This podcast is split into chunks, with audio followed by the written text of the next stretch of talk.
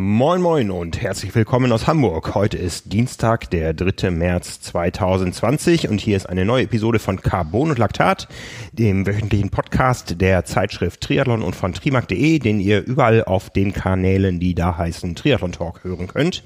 Wir werden immer wieder gefragt, Carbon und Laktat hat gar keinen eigenen Kanal, sondern ist quasi unter dem Dach von Triathlon Talk zu Hause und da findet ihr uns hier meistens uns, das heißt Simon Müller, der mir gegenüber sitzt. Genau, hallo Frank. Ja, und mich, Frank Wechsel. Ansonsten gibt's äh, bei uns momentan im wöchentlichen Abstand ein zweites Format, meistens Triathlon Talk, wo wir uns mit einer Person aus der Triathlon-Welt unterhalten.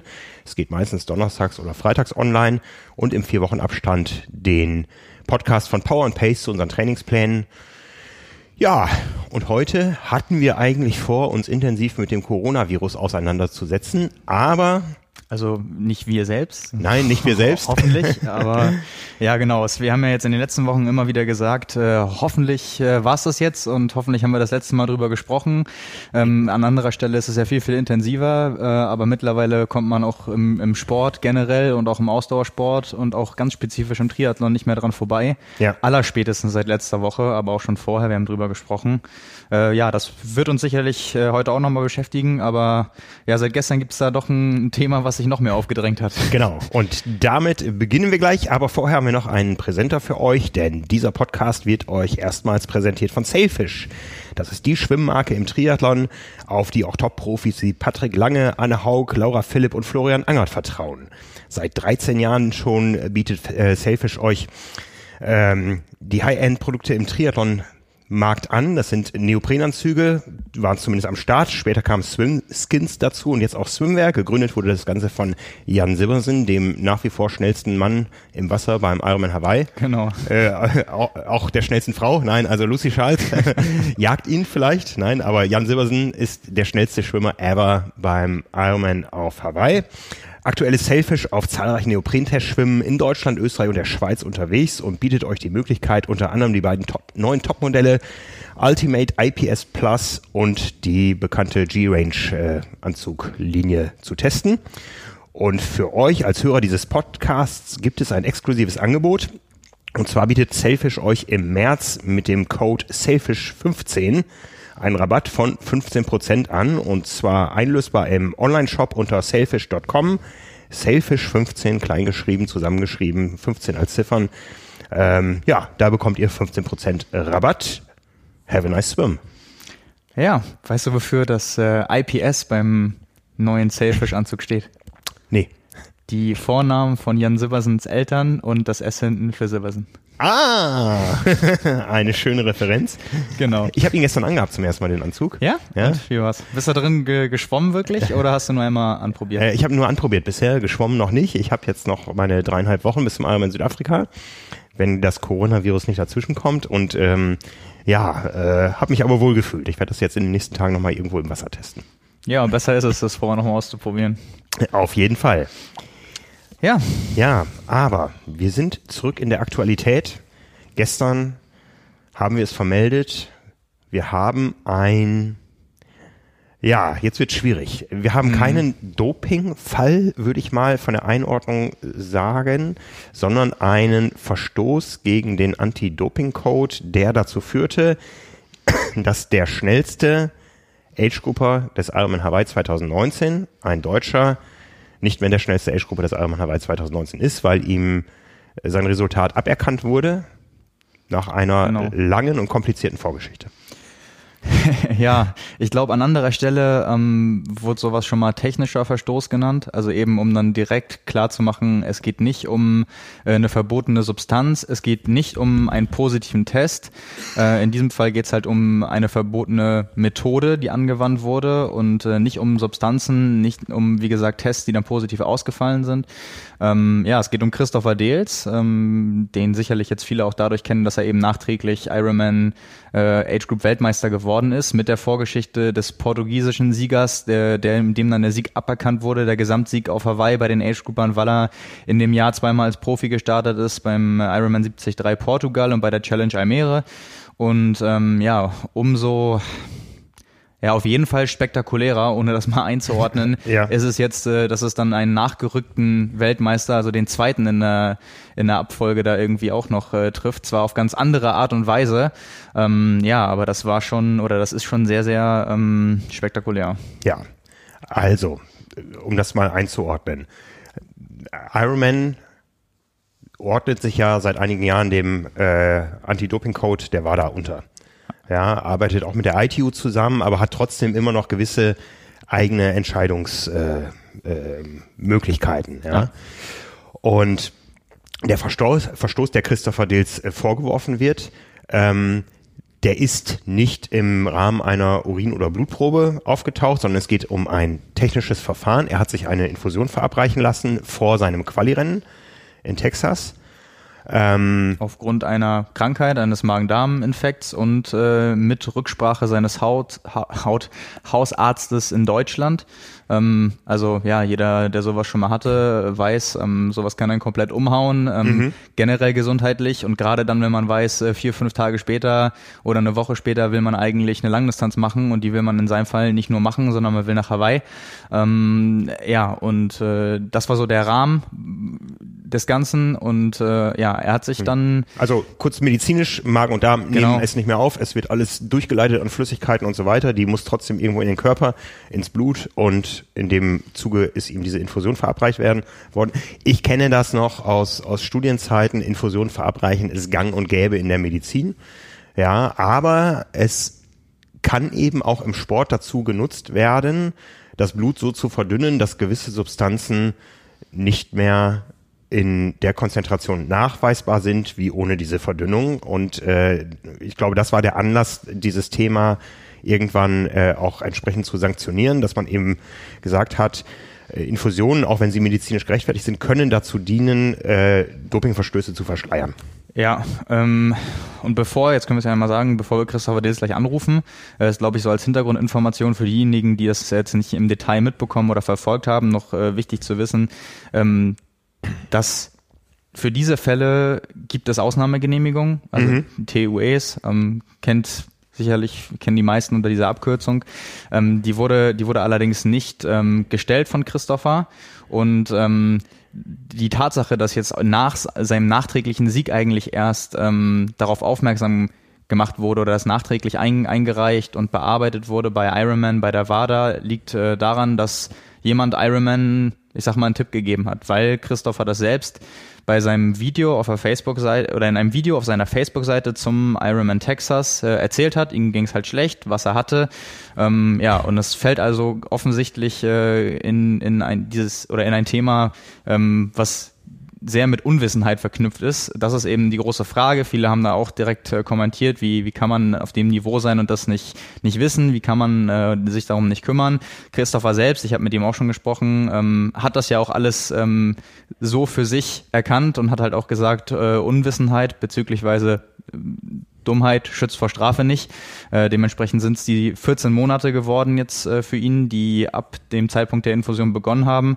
Ja, und um das nochmal jetzt äh, genauer zu besprechen und äh, auch seine Perspektive zu hören, Ich, ich, ähm, rufen wir gleich mal an. Ja, den rufen wir gleich an. Ich, ich würde vorher noch, um das Ganze auch nochmal thematisch einzuordnen, ein kurzes Statement einspielen von Christoph Simsch, dem äh, Anti-Doping-Beauftragten der Deutschen Triathlon-Union, äh, mit dem ich äh, um den Jahreswechsel herum einen Podcast schon aufgenommen habe, wo das ganze Thema ähm, noch nicht in DTU-Kreisen bekannt war.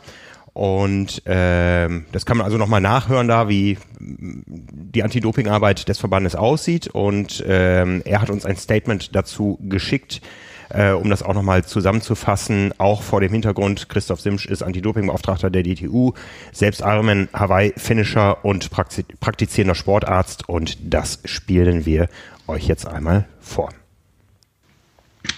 Kurzum, zu, zu dem Fall, ähm, nach den äh, Anti-Doping-Richtlinien sind Infusionen mit mehr als 100 Millilitern, die verabreicht werden, ähm, nicht erlaubt, zählt zu unerlaubten Methoden.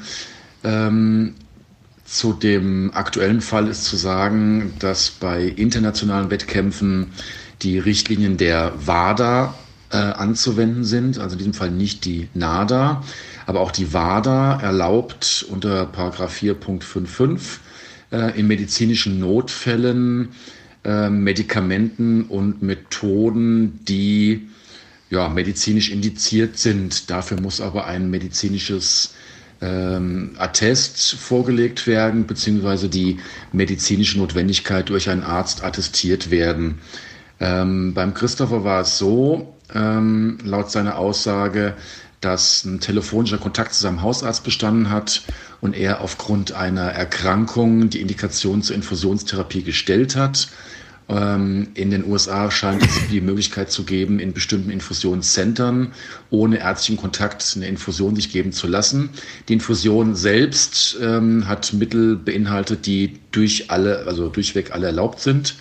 Ähm, und Christoph hat im Nachhinein, nachdem er getestet wurde vor Texas, dann versucht, eine TOE, also eine Ausnahmegenehmigung zu erlangen mit der Begründung, dass ähm, eine medizinische Indikation durch seinen Hausarzt vorliegt. Aber diese TOE wurde von der NADA widersagt. Christopher hatte die Möglichkeit, ähm, dagegen Einspruch erhe zu erheben, ähm, beziehungsweise die Sperre oder die Sanktion sofort ähm, zu akzeptieren. Letzteres hat er dann getan, damit er relativ schnell wieder startberechtigt ist. Das ist so mein Kenntnisstand und ja, mal schauen, was aus der ganzen Sache wird. Ich werde die ganze Sache nochmal am Morgen auch mit einem Mitglied der NADA und einem Mitglied des, der DTU, der Geschäftsführung, besprechen. Ähm, aber ich denke, die Sache ist jetzt immer so in Stein gemeißelt und ja, also ich wünsche dir einen schönen Tag. Gut. ja, also das war nochmal das Statement von Christoph Simsch vom DTU Anti-Doping-Beauftragten, ähm, der sich da auch, glaube ich, gerade sehr intensiv mit beschäftigen muss, auch mit der Thematik. Ja, klar. Ja. Vielleicht kann man zur Erklärung noch einmal sagen, ähm, weil er eben auch erwähnt hatte, dass es diese zwei Möglichkeiten gab, einmal Einspruch einzulegen und einmal das ähm, Ganze so zu akzeptieren. Einspruch hätte dann eben wahrscheinlich bedeutet, äh, dass es vielleicht oder hätte vielleicht bedeutet, dass es nicht bei den 14 Monaten geblieben wären, sondern ähm, weil eben dann die Kooperation nicht in diesem Sinne da gewesen wär, wäre, hätte das bis zu vier Jahren gehen können.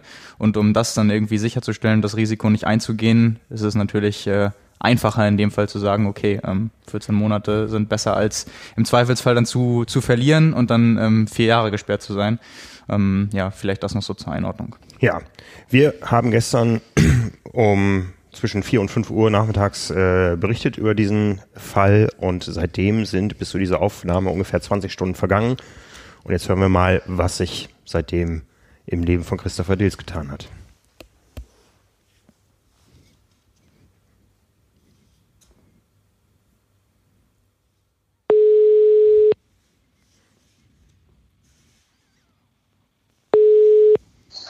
Ja, hallo. Hallo Christopher, hier spricht Simon. Servus. Und der Frank Hi. ist auch hier. Hallo Simon. Genau. hallo Christoph. hallo. Erstmal äh, schön, dass es geklappt hat. Schön, dass du dir die Zeit nimmst. Und äh, wenn ich mich nicht täusche, erreichen wir dich. Du bist, äh, muss man dazu einmal sagen, du bist Lehrer. Dann erreichen wir dich genau. gerade in der Schule. Stimmt das?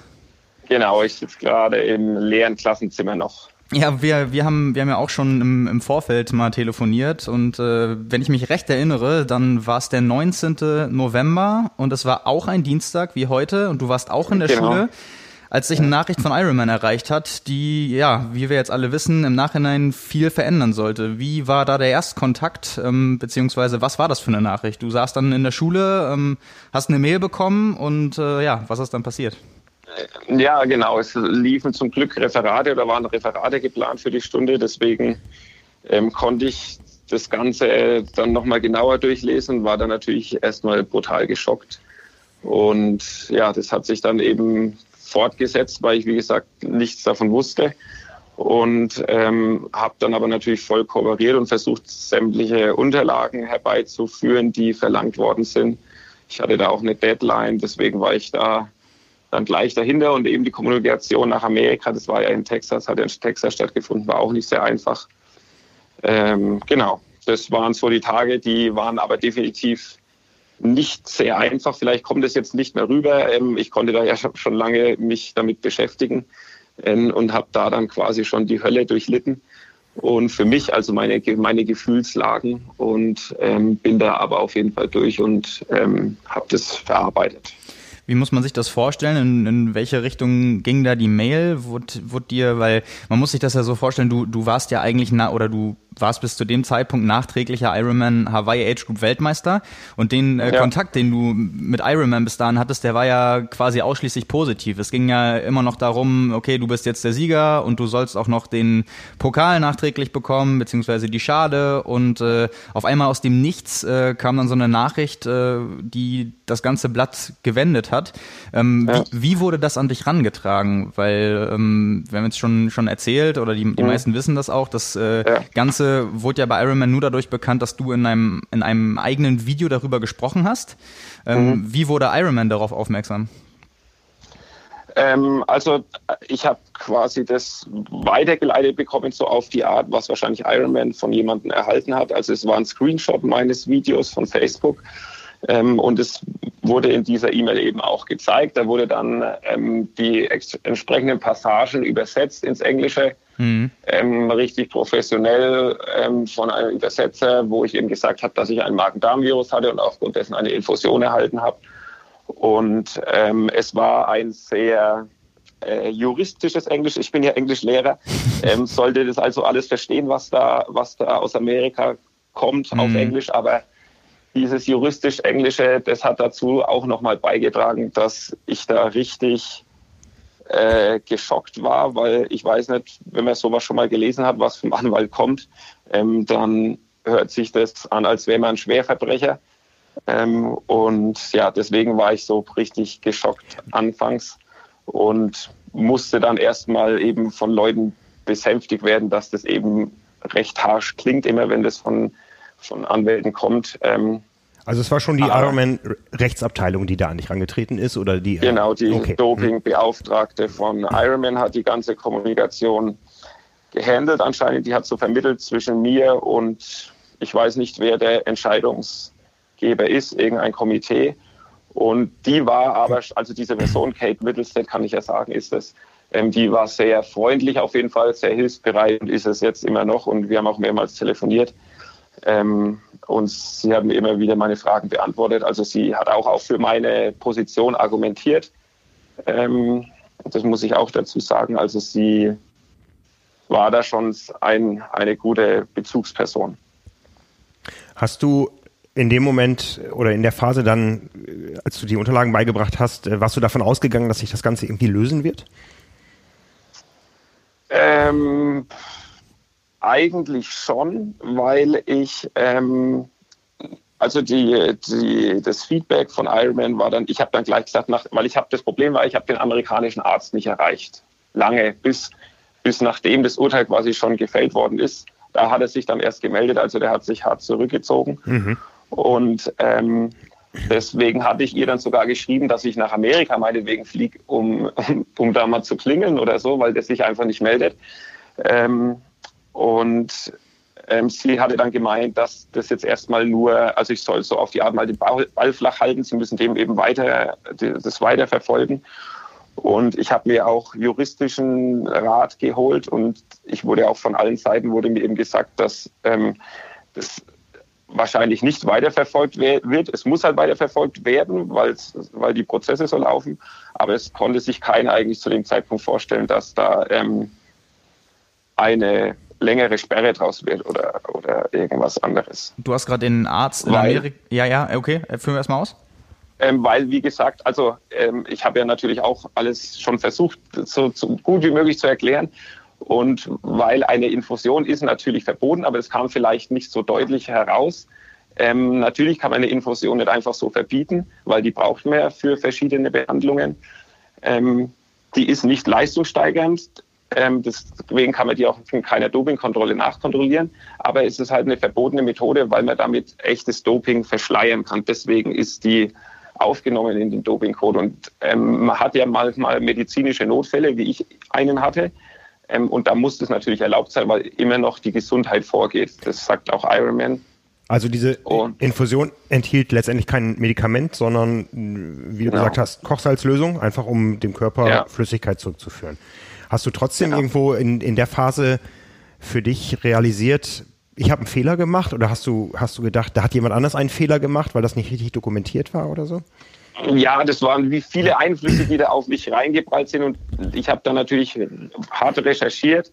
Und ähm, natürlich habe ich dann irgendwann gesehen, dass es so eine TOE gibt, eine Ausnahmegenehmigung, habe ich dann auch erst gelernt, ähm, dass man die eventuell ähm, beantragen muss für in, eine Infusion und ähm, dem war auch so, also man braucht eine TOE für eine Infusion, aber nur was internationale Wettkämpfe betrifft. Also das muss man auch mal festhalten. Wenn der Wettkampf in Deutschland gewesen wäre, dann wäre ähm, es okay gewesen, diese Infusion, die ich erhalten habe, weil man in Deutschland als Amateur keine Ausnahmegenehmigung für eine Infusion braucht. Nur Profis brauchen die ähm, in Deutschland außerhalb eines Krankenhauses.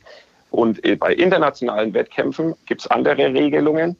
Ähm, da braucht man eben, die machen keine Unterscheidung zwischen Profis und ähm, Amateure, da brauchen alle diese Ausnahmegenehmigung. Und das habe ich eben alles dann in diesem Prozess gelernt und habe dann schon gemerkt, okay, da die haben vielleicht was, da ist was dran und habe das ja auch sofort zugegeben und wollte dass das auch alles mit den rechten Dingen zugeht. Also ich wollte da der Letzte sein, der das äh, nicht zugibt, weil ich will natürlich auch, ich bin ja auch für einen sauberen Sport und ähm, wenn ich da was falsch gemacht habe, dann stehe ich da auch dazu.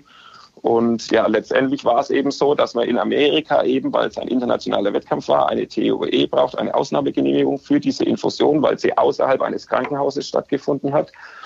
Ähm, für wenn es innerhalb eines Krankenhauses gewesen wäre, dann wäre das überhaupt kein Problem gewesen. Und die NADA hat mir eben nochmal bestätigt, also die deutsche Anti-Doping-Agentur, die für Deutschland verantwortlich ist, ähm, dass in Deutschland das so okay gewesen wäre. Und diese ganze Verwirrung, das sieht man ja auch an den ganzen Kommentaren, die ähm, jetzt so reinprasseln, dass da Verwirrung äh, herrscht.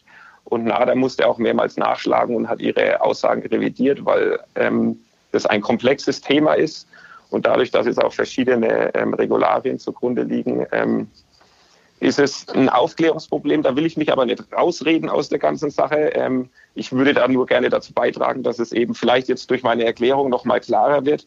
Und ich hätte ganz einfach jemanden anrufen müssen. Also das ist der Fehler. Es gibt ja dementsprechend Kontakte, wo man sich melden kann bei solchen ähm, Fragen. Und da hätte, hätte mir jemand gesagt, dass ich eben dementsprechend handeln muss. Und das habe ich aber nicht gemacht, deswegen akzeptiere ich das. Absolut habe ich ja schon mehrmals besprochen, aber für mich selber ähm, bin ich ähm, im, im Reinen, was meine Leistung betrifft. Ähm, vielleicht einmal noch zu der Situation vor Ort. Du hast ja den, den ja. Arzt einmal schon erwähnt, den amerikanischen Arzt. Ja. Äh, und, und auch gesagt eben, dass äh, es dir natürlich wichtig ist, dass die Gesundheit vorgeht. Wie ja. war denn dein Zustand? Hast du überhaupt daran mal gedacht, äh, das Rennen vielleicht gar nicht machen zu können? Weil das wäre ja der, der, ich sag mal, der radikalste äh, Schritt in, in Bezug auf Gesundheit geht vor. So nach dem Motto, es ist zwar blöd, ähm, Urlaub genommen, alles bezahlt und so weiter, vorbereitet, aber äh, wenn man krank ist, ist man krank. War das irgendwie, ging dir das auch durch den Kopf? Ja, absolut. Also ehrlich gesagt, ich habe nicht dran gedacht, dass ich noch starten kann, auf jeden Fall. Ähm, das, ich war ja, wie gesagt, ähm, zwei Wochen ähm, zuvor dort und ich habe das gleich nach am zweiten Tag bekommen. Und ich konnte auch nichts trainieren und so auf jeden Fall.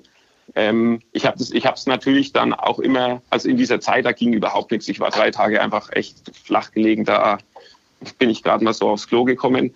Aber ähm, irgendwann hat sich natürlich gebessert und habe dann, als ich irgendwie, ich habe ja auch alles beobachtet, mein Puls und so weiter und habe dann mal versucht langsam und so fünf Tage vielleicht vom Wettkampf konnte ich dann auch wieder ähm, meine Belastung fahren und habe aber auch dementsprechend im Wettkampf ähm, ähm, mich zurückgehalten, was die Werte betrifft. Also ich kann ja auch mal meine Werte offenlegen. Ich habe da wirklich ähm, sehr sanft agiert, weil ich immer noch natürlich diese Magen-Darm-Sache im, im, im Kopf hatte. Ja. Ähm, was mir, was mir gerade noch eingefallen ist, als du gesagt hast, ähm, du willst jetzt quasi im Nachhinein auch dazu beitragen, dass man, also weil du es für dich selbst auch als Aufklärungsproblem siehst, ja. Äh, man kann es eigentlich so zusammenfassen, all das, was du gemacht hast, wenn die Absprache im Vorfeld so gewesen wäre, dass du ja. ähm, Infusion bekommen, ähm, Ausnahmegenehmigung in dem Moment geholt, vor dem Rennen noch eingereicht, ja. dann wäre alles in Ordnung gewesen. Ja, ich hätte sogar noch eine, man kann diese Ausnahmegenehmigung auch im Nachhinein erst beantragen.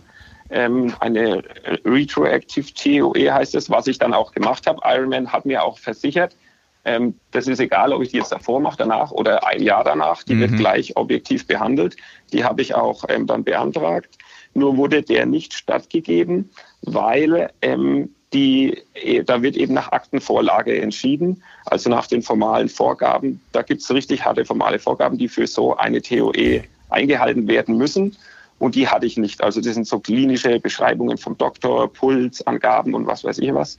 Und diese Angaben hatte ich eben nicht. Und das war der Grund, dass meine TOE, die ich jetzt dann eingereicht habe, nachdem ich von der ganzen Regel erfahren habe, ähm, nicht stattgegeben wurde. Und ähm, das ähm, war dann der Fehler. Und ja, es hätte alles äh, dann geklappt. Ich hätte auch einfach in ein Krankenhaus gehen können. Da wäre dann überhaupt keine Ausnahmegenehmigung nötig gewesen. Da wäre alles okay gewesen. Da hätte mhm. ich die mhm. gleiche Infusion bekommen. Mhm. Ähm, und dann wäre alles okay. Aber wie gesagt, ich habe es ja schon gesagt, hätte, hätte Fahrradkette. Ähm, das ist Unwissenheit. Ich hätte einfach anrufen müssen und dann wäre alles gut gewesen. Und das ist meine Naivität, mein, meine Nachlässigkeit, die ärgert mich natürlich brutal, aber ähm, deswegen akzeptiere ich ja auch alles und ja. Auch wenn das auch, ja. du hast ja wahrscheinlich ähm, viel jetzt auch gelesen, wie sich dazu geäußert wurde. Wie nimmst du bisher mhm. die, die ersten Reaktionen so wahr seit gestern? Ähm, also ich bin erstmal erleichtert, dass es jetzt raus ist, weil ich ja schon diese Wolke jetzt ziemlich lange im Kopf habe. Und ähm, natürlich ist mir schockiert über viele, viele Posts, aber die kommen hauptsächlich aus dem portugiesischen Lager. Und ähm, da höre ich aber gar nicht hin. Also die versuchen mich verantwortlich zu machen für die Disqualifikation von Marquez. Ähm, aber ich habe ja sogar beim Andrew Messick damals nachgefragt, wie das jetzt rauskam. Und es waren eigene ähm, eigene äh, Recherchen und andere Leute, die sich da äh, involviert haben. So kam das dann überhaupt raus und die machen mich jetzt verantwortlich. Das ist natürlich lächerlich und da höre ich auch gar nicht hin. Also das prallt ab. Aber ähm, man sieht halt an den Kommentaren, dass echt da einfach Verwirrung hier herrscht und dann über diese Regel diskutiert wird. Und viele meinen, sie zu kennen, aber auch nicht wirklich. Also das kam so da raus und das beweist mir einfach nur, dass dass das echt vielleicht ein Aufklärungsproblem ist. Und es gibt ja viele Aufklärungsvideos und so weiter, aber also ich habe da zumindest, das ist auch mein Fehler, dass ich mich da wahrscheinlich zu wenig beschäftigt habe damit, obwohl ich ein ambitionierter ähm, Age-Grouper bin, beziehungsweise war. Aber das zählt halt für alle Age-Grouper jetzt, ob ich, ob jetzt ein Age-Grouper ambitioniert ist oder weniger ambitioniert, trotzdem zählt halt die Regel für alle. Ja. Und ähm, es gibt ja, wie gesagt, also die DTU macht da jetzt auch mehr versucht, dieses Bewusstsein zu schärfen. Und natürlich soll wahrscheinlich auch dieses oder hoffe ich, dass diese, diese, diese Entscheidung von Ironman dazu beihilft, ähm, eben da die Bewusstsein zu schärfen für die Regeln und dass eben die genauso zählen für Profis genauso wie für Age-Grouper. Wie bewertest du vor diesem ganzen Hintergrund äh, das Strafmaß von 14 Monaten, was du jetzt ja äh, teilweise zurückwirkend bekommen hast und eben noch über, über das erste Halbjahr dieses Jahres absitzen genau. musst? Ja, also ähm, das ist die Konsequenz, die ich natürlich akzeptiere. Ähm, und es ist mir viel wichtiger, dass ich, dass ich eben weiterhin den Sport ausüben kann. Und natürlich ist es, ein, ist es brutal hart, vor allem nachdem mir ähm, de, meine juristische äh, Berater gesagt hat, dass, dass da nichts Größeres, vielleicht maximal sechs Monate rauskommen kann. Aber man sieht es ja am Ryan Lochte, bei dem war das Gleiche ähm, Thema. Der wurde auch für 14 Monate gesperrt. Der war ja. halt ein Profi, also der hatte die Aufklärung. Ähm, aber da will ich mich jetzt nicht damit rausreden. Ähm, ich habe mich dieses Jahr als Profi gemeldet, ähm, habe dann gleich mehrere E-Mails bekommen, ähm, was eine TOE ist, was eine Ausnahmeregelung ist, wann man die braucht. Und das würde ich mir eben wünschen, dass Amateure eben auch so eine Aufklärung erhalten, in, welchem, in welcher Form auch immer. Und habe ich auch der Kate Middlestead von Ironman eben mitgeteilt, dass ich da gerne irgendwie als Ambassador mitwirken würde. Auch habe ich, habe ich auch eben der DTU und der NADA gesagt und vielleicht kommt da ja was. Ähm, wer weiß. Äh, das ist ganz witzig. Ich habe mir Ryan Lochte ähm, auch, auch notiert hier. Das war ja. im Sommer 2018. Das war ein Fall ähm, im, im Schwimmen, als es darum ging, dass, glaube ich, seine Kinder irgendwie krank waren. Er sich dann eine genau. Infusion genau. hat geben lassen, um sich davor zu schützen, um eben nicht krank zu werden.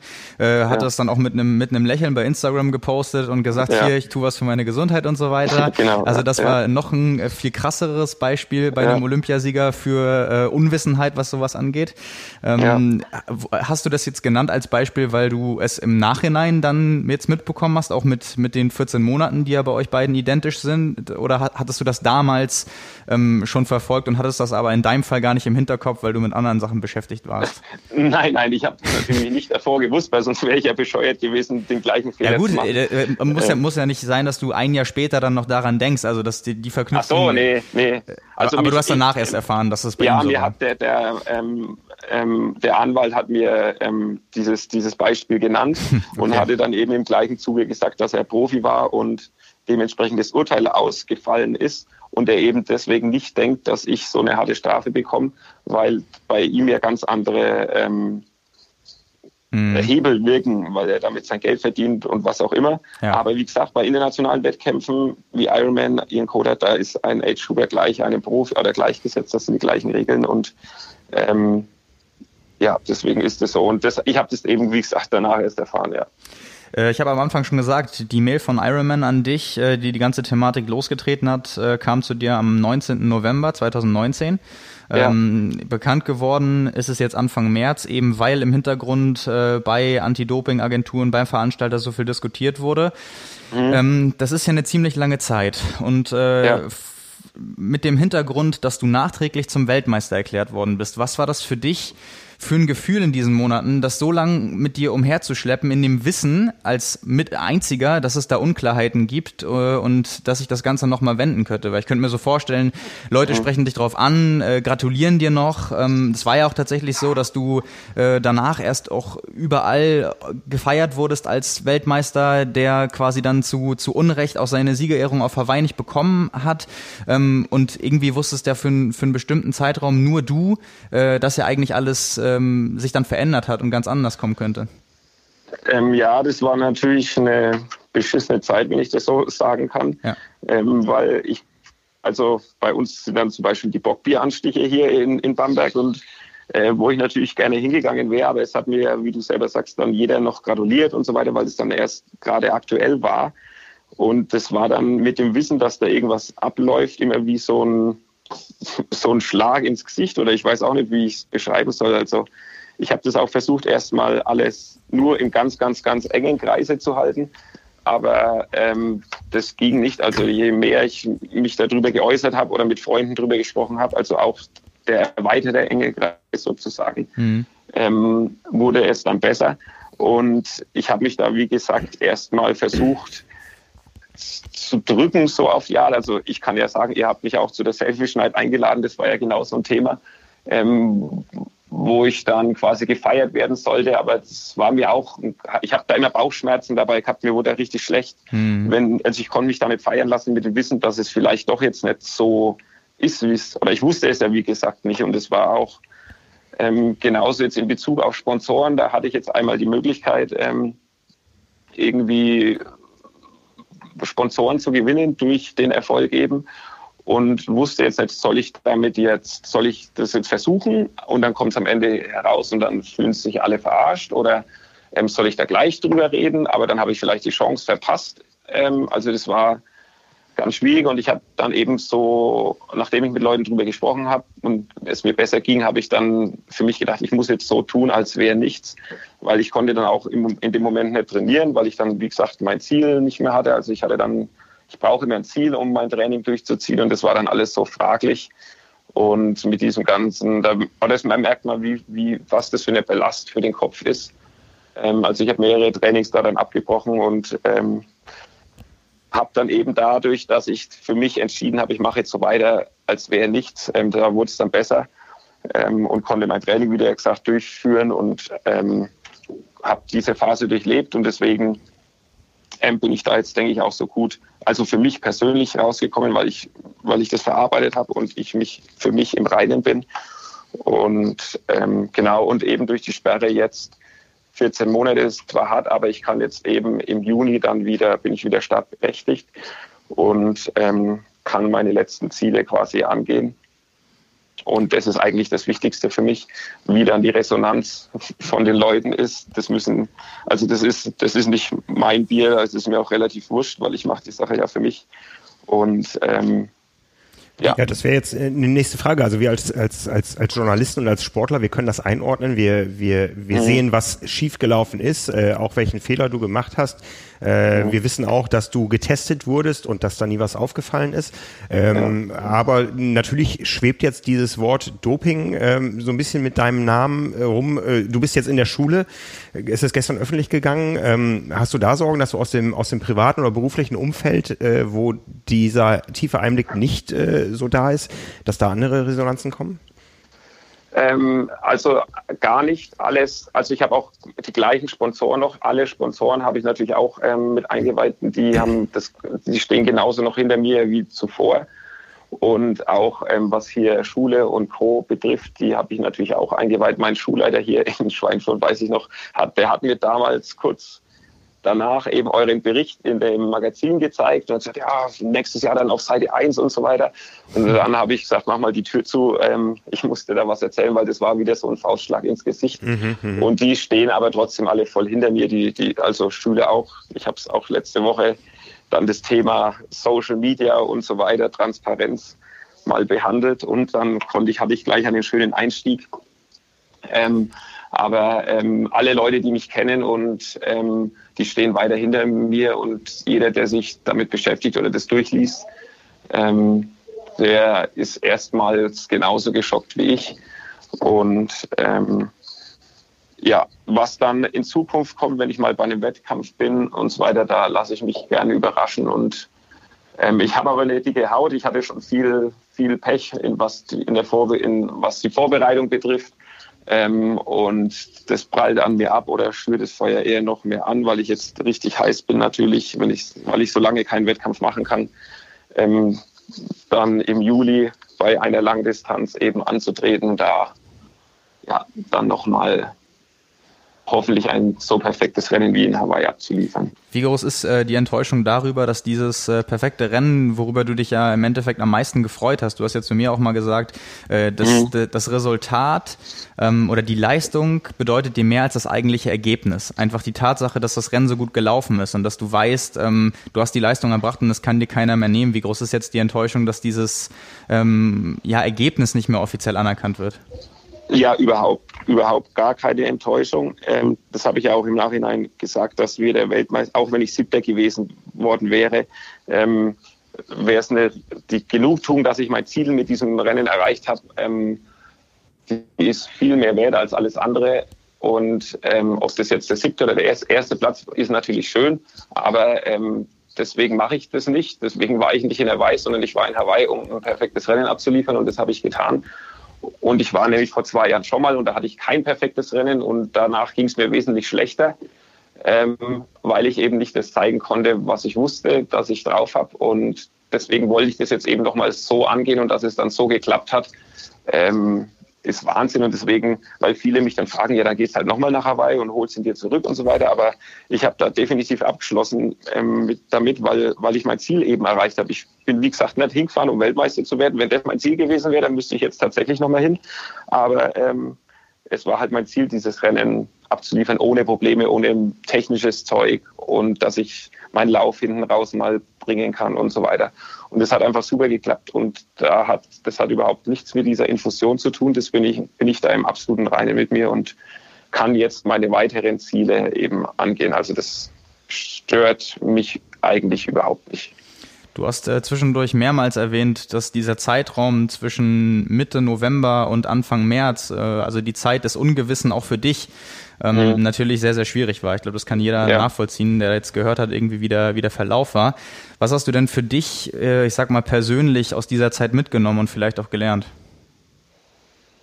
Ähm, ja, das ist das, also das ist ja wie, als wäre man verletzt quasi und man weiß nicht, ob man jetzt starten kann oder nicht. Also diese, dieses Ungewissheit, dieses Ziel und dass man da dann ähm, einfach nach vorne schauen muss und sich auf dieses Ziel konzentrieren muss. Ich war auch schon oft verletzt oder genau auch vor Hawaii hatte ich eine Schambeinentzündung und wusste auch nicht, ob ich jetzt überhaupt nach Hawaii soll, weil ich eben nur nach Hawaii wollte, weil ich, ähm, wenn ich fit bin. Und das war, das war eine ähnliche Zeit und habe dann aber trotzdem eben ähm, versucht, die Routine wieder reinzukriegen. Das ist wichtig und das ist bei jeder Verletzung eigentlich bis jetzt immer so gewesen und habe mich dann eben daran erinnert, pass auf, das ist jetzt schon ein paar Mal passiert, mach einfach weiter und ähm, dann sehen wir, was rauskommt. Also man darf sich da nicht zu lange einfach mit beschäftigen und mache ich jetzt ja eben auch. Also ich beschäftige mich jetzt nicht mehr damit. Deswegen war ich ja so froh, dass es jetzt endlich raus ist, dass ich mein Video endlich posten konnte ähm, weil ich natürlich auf Ironman gewartet habe und warten musste und kann jetzt wieder nach vorne schauen und ähm, ja, mich wieder voll konzentrieren und die ganze Sache abhaken. Hat diese, hat diese eigene Erfahrung bei dir die Sichtweise auf das komplexe Thema Doping im Allgemeinen verändert?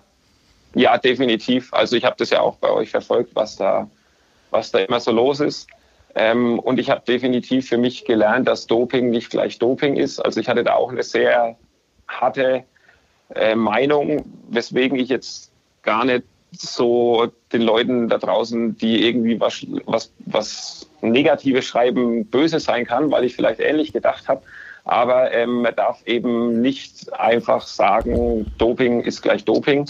Ähm, da muss man differenzieren. Ich habe das jetzt mehrmals eben schon gelernt während der ganzen Zeit. Also es gibt ja auch Zahnpasta, die ähm, dafür Grund sein kann und dann ist man Doper. Oder es gibt auch aktuell, es gibt ja wirklich fünf Prozent der Proben, wurde mir gesagt, ähm, sind fälschlicherweise positiv sogar und da kann man dann halt ganz schnell den Stempel abbekommen, obwohl man gar nichts dafür kann.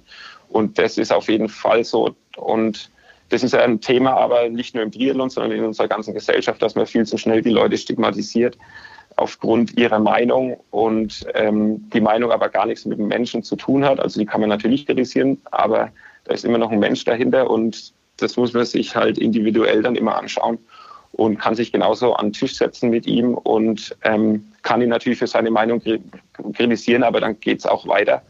Ähm, und das habe ich definitiv da gelernt. Ähm, da nicht zu schnell zu Vorurteilen zu kommen, sondern eben genauer hinzuschauen, nicht nur jetzt eben in Bezug auf Doping, sondern auch auf allgemeine Themen und Meinungsäußerungen von, von Menschen. Das Social Media, die Plattform, die macht es natürlich einfach, aber ähm, ja, das ist das ist eben heutzutage die Entwicklung. Ja, was mich noch interessieren würde, wie gehst du emotional damit um, dass du äh, sanktioniert worden bist von einer Organisation und einen Titel aberkannt äh, bekommen hast in einem, in einem Rennen, das ein Schmerzmittel als Sponsor hat. Wegen eines Verstoßes, der ja jetzt kein ganz klarer Medikamentenmissbrauch ist, der ja viel eindeutiger auch stigmatisieren würde. Ja, das ist natürlich eine sehr gute Frage und ähm, ein sehr schwieriges Thema. Das habe ich mir natürlich auch gedacht und fand ich ein bisschen lächerlich. Aber ähm, es steht halt, man muss da immer sich auf die Regeln berufen und ähm, solange das so in den Regeln steht, ähm, dann ist es okay. Und wenn das an, wenn Schmerzmittel eben nicht in der Regel stehen und aufgenommen sind, dann ist es erlaubt. Also eben, man muss ja Regeln haben heutzutage, sonst gäbe es ja Chaos. Und wenn man die Regeln dann auch nicht durchsetzt, ähm, dann sind die Regeln ja auch für die Katz. Also ähm, deswegen blieb der Ironman gar nichts anderes übrig, weil es eben so äh, in der Regel stande und dann wird eben nur schwarz-weiß entschieden, ob jetzt die Unterlagen da sind oder nicht egal wer da kommt. Und ähm, ja, also das, man muss da ganz klar bei den Fakten bleiben. Und das sind natürlich emotionale oder moralische Dinge, aber darüber lässt sich diskutieren. Aber was mein Thema betrifft, ähm, muss ich mich da an die Regeln halten. Ganz einfach. Um, um daran vielleicht noch einmal anzuknüpfen, das hat mir heute noch ein äh, Profi-Triathlet äh, zugeschickt, der das auch hört. Äh, an der Stelle äh, danke dafür. Ähm, da ging es im Slow Twitch Forum darum, dass es beim I Ironman 73 Miami 2018 auf der Messe von Ironman, auf der offiziellen Expo, ähm, mhm äh, Infusion quasi angeboten gab. Äh, auch noch mhm. angepriesen mit äh, das Triathleten-Special oder so. Ja, äh, ja, ich, ja. Äh, du warst ja jetzt in Texas auch am, am Start, sprich in, in Amerika. Gab es da sowas auch? Ist es da verbreitet? Hast du da jetzt mittlerweile mehr, mehr Einblicke? Weil ehrlicherweise, dass, äh, dass es sowas gibt, ähm, habe ich jetzt heute auch zum ersten Mal gehört. Genau, ja. Also das war ja eben für mich auch neu. Ich hatte es ja auch in meinem Video beschrieben als McDonald's für Infusionen. Ähm, das muss man sich auch wirklich so vorstellen. Ich bin da reingekommen und es gab sogar ein Ironman Special zu der Zeit, wurde es genannt. Ähm, war eben billiger für Athleten oder die nachweisen konnten, dass sie im Ironman teilnehmen, konnte man das billiger erhalten, diese Infusion. Und ähm, die schießen gerade in Amerika richtig aus dem Boden. Das ist eine richtige, äh, Marktlücke. Und da kann man eben auch so Kältetherapie-Anwendungen oder die Reboots und unter anderem auch die Infusion auch zum Abnehmen oder zur Stärkung des Immunsystems gibt es für jeden was. Aber das kam jetzt nicht von Ironman selbst. Nein, das war unabhängig von Ironman. Mhm. Die haben das einfach, sie wussten natürlich, dass der Ironman stattfindet, dass da Athleten sind und ich habe und die, es wurde mir auch dort bestätigt, dass das recht gut frequentiert wird. Ähm, und das ist das weiß Ironman natürlich auch, hat mir auch Ironman bestätigt. Ähm, und dass, dass diese, dass solche, ich weiß nicht, wie man es nennen soll, es gibt ja in Deutschland Kliniken, Institutionen oder Lifestyle-Läden, ähm, gerade gerade richtig ein Boom sind dort in Amerika und das sehr leicht gemacht wird für, für Leute, für Athleten und wen auch immer dort solche Mittel ähm, zu bekommen, was ja in Deutschland gar nicht möglich wäre, ohne dass man ähm, zum Arzt geht. Ja, ja. ja das ist, glaube ich, äh, für alle auch bei dem Hintergrund wichtig zu wissen. Ja. Ja. Wir Aber haben daraus gelernt. Eben Amerika. Ja. ja. Wir haben daraus gelernt, man kann sich nicht genug informieren, man kann sich nicht genug bilden und in dem Sinne entlassen wir dich jetzt, glaube ich, in die nächste Schulstunde. Jawohl, ich bin schon drei Minuten drüber, die warten schon wahrscheinlich. ja, von daher wollen wir das Bildungssystem nicht zu sehr auf die äh, strapazieren. genau, ja. Christopher, vielen Dank für deine Zeit, für, für deine ja. Sichtweise und äh, alles Gute für die Saison 2020, sobald du wieder im Einsatz bist. Ja, vielen Dank und auch ähm, eben danke nochmal an euch, dass ich das jetzt nochmal ähm, erklären konnte und breiter treten konnte. Ich wollte kein zu langes Video machen, weil sich das wahrscheinlich keiner mehr angeschaut hätte. Und deswegen danke nochmal für die Möglichkeit, hier das etwas ausführlicher zu erklären. Ja, danke Gerne. dir. Jawohl, danke. Einen Auf Wiedersehen. Ciao, mach's Ciao. gut. Tschüss. Ja, hochspannend, hochkomplex, ja, äh, hoch äh, schwierig auch. Also das ist ja schon äh, sehr, sehr kompliziert, das zu verstehen, warum Dinge und Methoden auf einer Messe angeboten werden, die ähm, vom gleichen Veranstalter, der später ja. Leute, die einen Grund dafür nachweisen können, ähm, dafür sanktionieren und, ja. und sperren. Ja, ja äh, also das, da muss ich wirklich sagen, nachdem ich das heute erfahren habe, also wie gesagt, im äh, Slow Twitch Forum ging es dann darum, dass es beim 73 Miami 2018 angeboten wurde und da mhm. Leute nachgefragt haben, darf man das ohne weiteres machen? Das war genau diese Diskussion. Und äh, da muss ich ehrlicherweise sagen, ähm, da die Leute so in Versuchung zu führen, ist genauso absurd wie mit einem Schmerzmittelsponsor eine Weltmeisterschaft äh, ja. zu bewerben. Ähm, ja, ich weiß nicht, äh, ob es da wie so oft ist, dass äh, Geld eine Rolle spielt, aber ich finde, also das ist wirklich dann ähm, natürlich in der Form Doppelmoral, dass äh, wenn du wenn du Leute, die, also die, das ist ja wirklich so die gleichen Leute, die du anwirbst für die Expo, die da das Ironman Infusions-Special buchen und sich das mhm. geben lassen, äh, dann steht Ironman auch noch daneben, schreibt sich die Namen auf und die kriegen danach eine Sperre. Also es ist ja, ein, also dieser Umstand ist ja eine Absurdität kaum zu überbieten. Das mhm. ist echt, ähm, ja, ja. Ich äh, weiß nicht, ob äh, sowas eine Einzelausnahme war. Wir wissen ja auch, Ironman ist nicht gleich Ironman. Ob das äh, ein Veranstalter war, der das einmalig genehmigt hat, ob der überhaupt wusste, was da passiert, ob das nur ein Name war und die sich gar nicht damit beschäftigt haben, was, was da stattfindet, weil, ähm, so wie Christopher das auch gesagt hat, ähm, da gab es vielleicht auch nicht nur Infusion, sondern noch zehn andere Dinge und die mhm. haben dann eben nicht im Detail gewusst, was da gemacht wird. Kann ich mir eigentlich nicht vorstellen. Dass ich glaube, das wird im, im Vorfeld gut genug überprüft.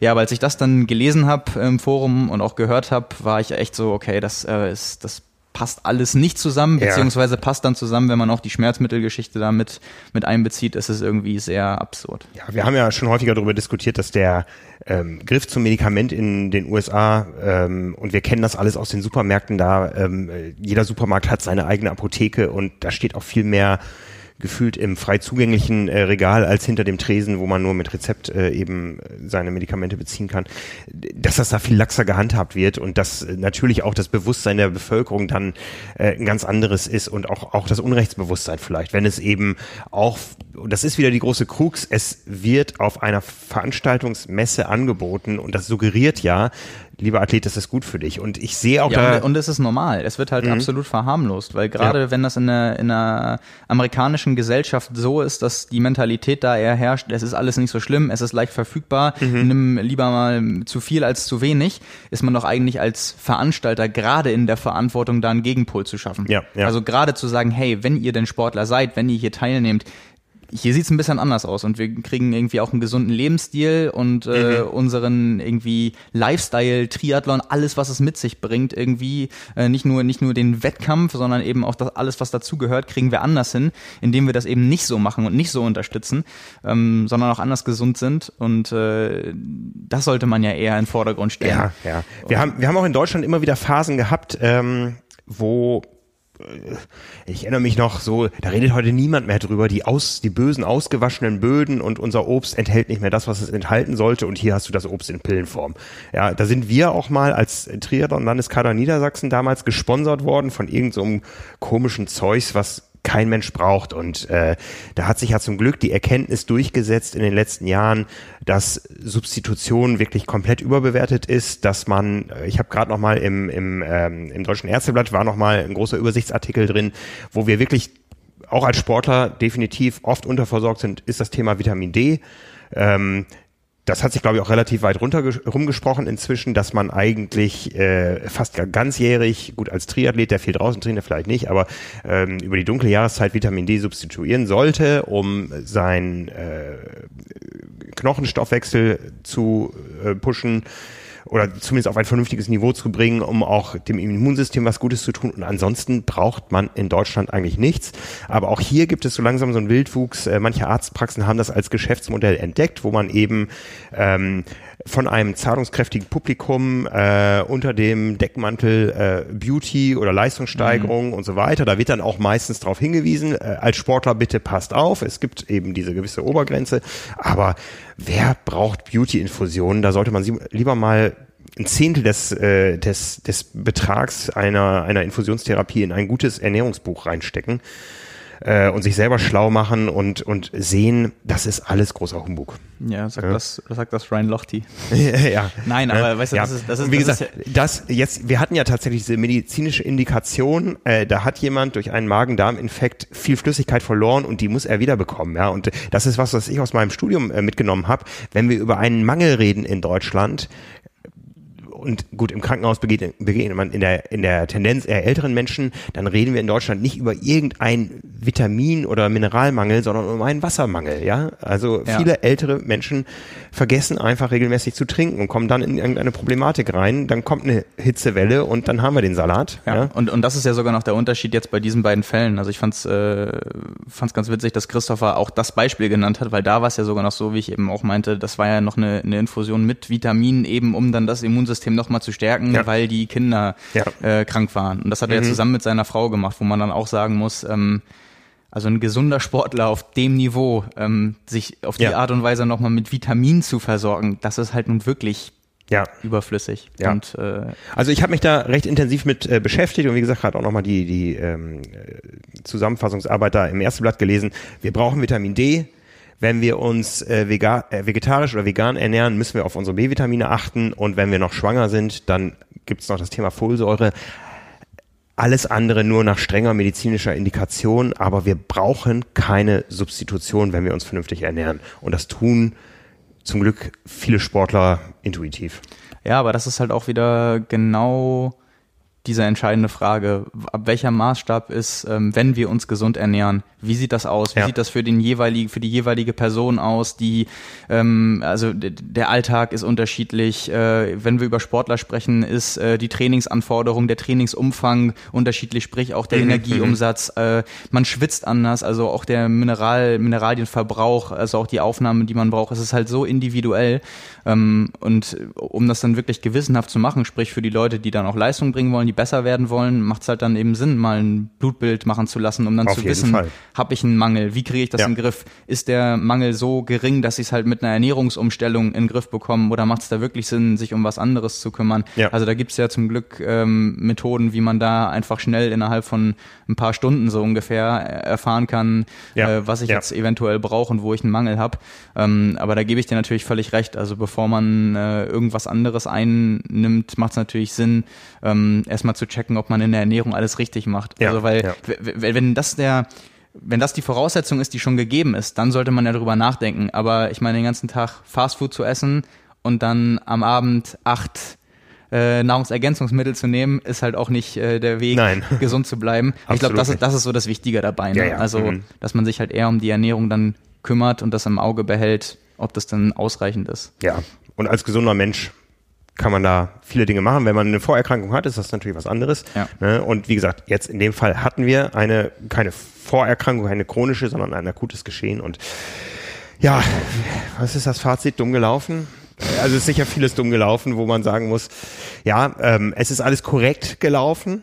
Ähm, äh, es gab dieses Indiz, es gibt Regeln, es gab ein Urteil. Also ich glaube, das ist alles im, im Rahmen des Vertretbaren. Das ist jetzt nicht irgendwo so, dass man sagt, ähm, da musste jetzt unbedingt was postuliert werden oder so. Das ist alles formal korrekt gelaufen und äh, ich denke auch, und das haben wir auch gehört, Ironman ist da juristisch auch, auch beraten, ja.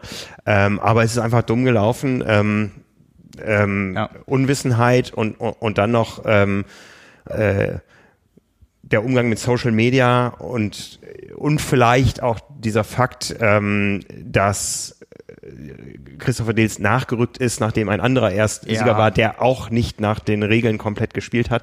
Es ist ein großes, es ist eine große Geschichte irgendwo. Da, da kommen halt mehrere Sachen zusammen. Ähm, also ich, ich glaube auch, äh, die, die Tatsache, dass ähm, da wirklich bei ihm Unwissenheit der Auslöser war, ähm, das würde ich jetzt nicht nur so unterstreichen, weil ich ihm das persönlich glaube, sondern weil das Ganze ja losgetreten wurde dadurch, dass er es in einem Video bei Facebook gepostet hat.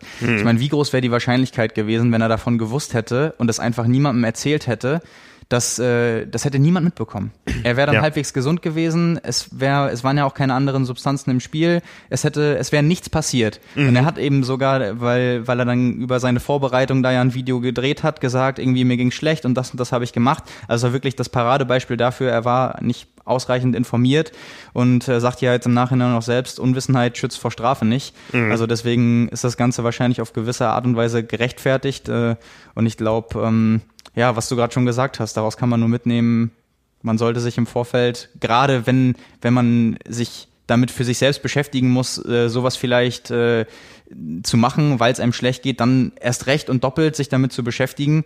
Ähm, und das andere ist, äh, was Christoph am Ende gesagt hat, also Dopingfall ist nicht gleich Dopingfall. Ja. Weil in dem Fall, ähm, da kann ja jeder seine eigene Meinung haben, natürlich, äh, aber so wie ich das auch bei, den, bei vielen Reaktionen und Kommentaren gesehen habe, ähm, ist eine Strafe zwar gerechtfertigt wegen eines technischen Verstoßes, wegen letztendlich eines Verstoßes gegen den Doping-Kodex. Dafür ist ähm, aber per Definition und Auslegung äh, Christopher für, für viele nicht sofort ein Doper. Ja. Also weil eben da schon eine Differenzierung stattfindet und da auch ein anderer Vorsatz und so weiter. Also ähm, diesen Fall mit jemandem äh, auf eine Ebene zu stellen, was wir jetzt vor ein paar Wochen zum Beispiel äh, besprochen haben, wo zweimal nachweislich mit Geständnis dann gesagt wurde, okay, ich habe mit Epo gedopt. So, das ist halt nicht das Gleiche. Also Ja. das äh, muss natürlich jeder für sich selbst wissen, wie, wie man dazu steht.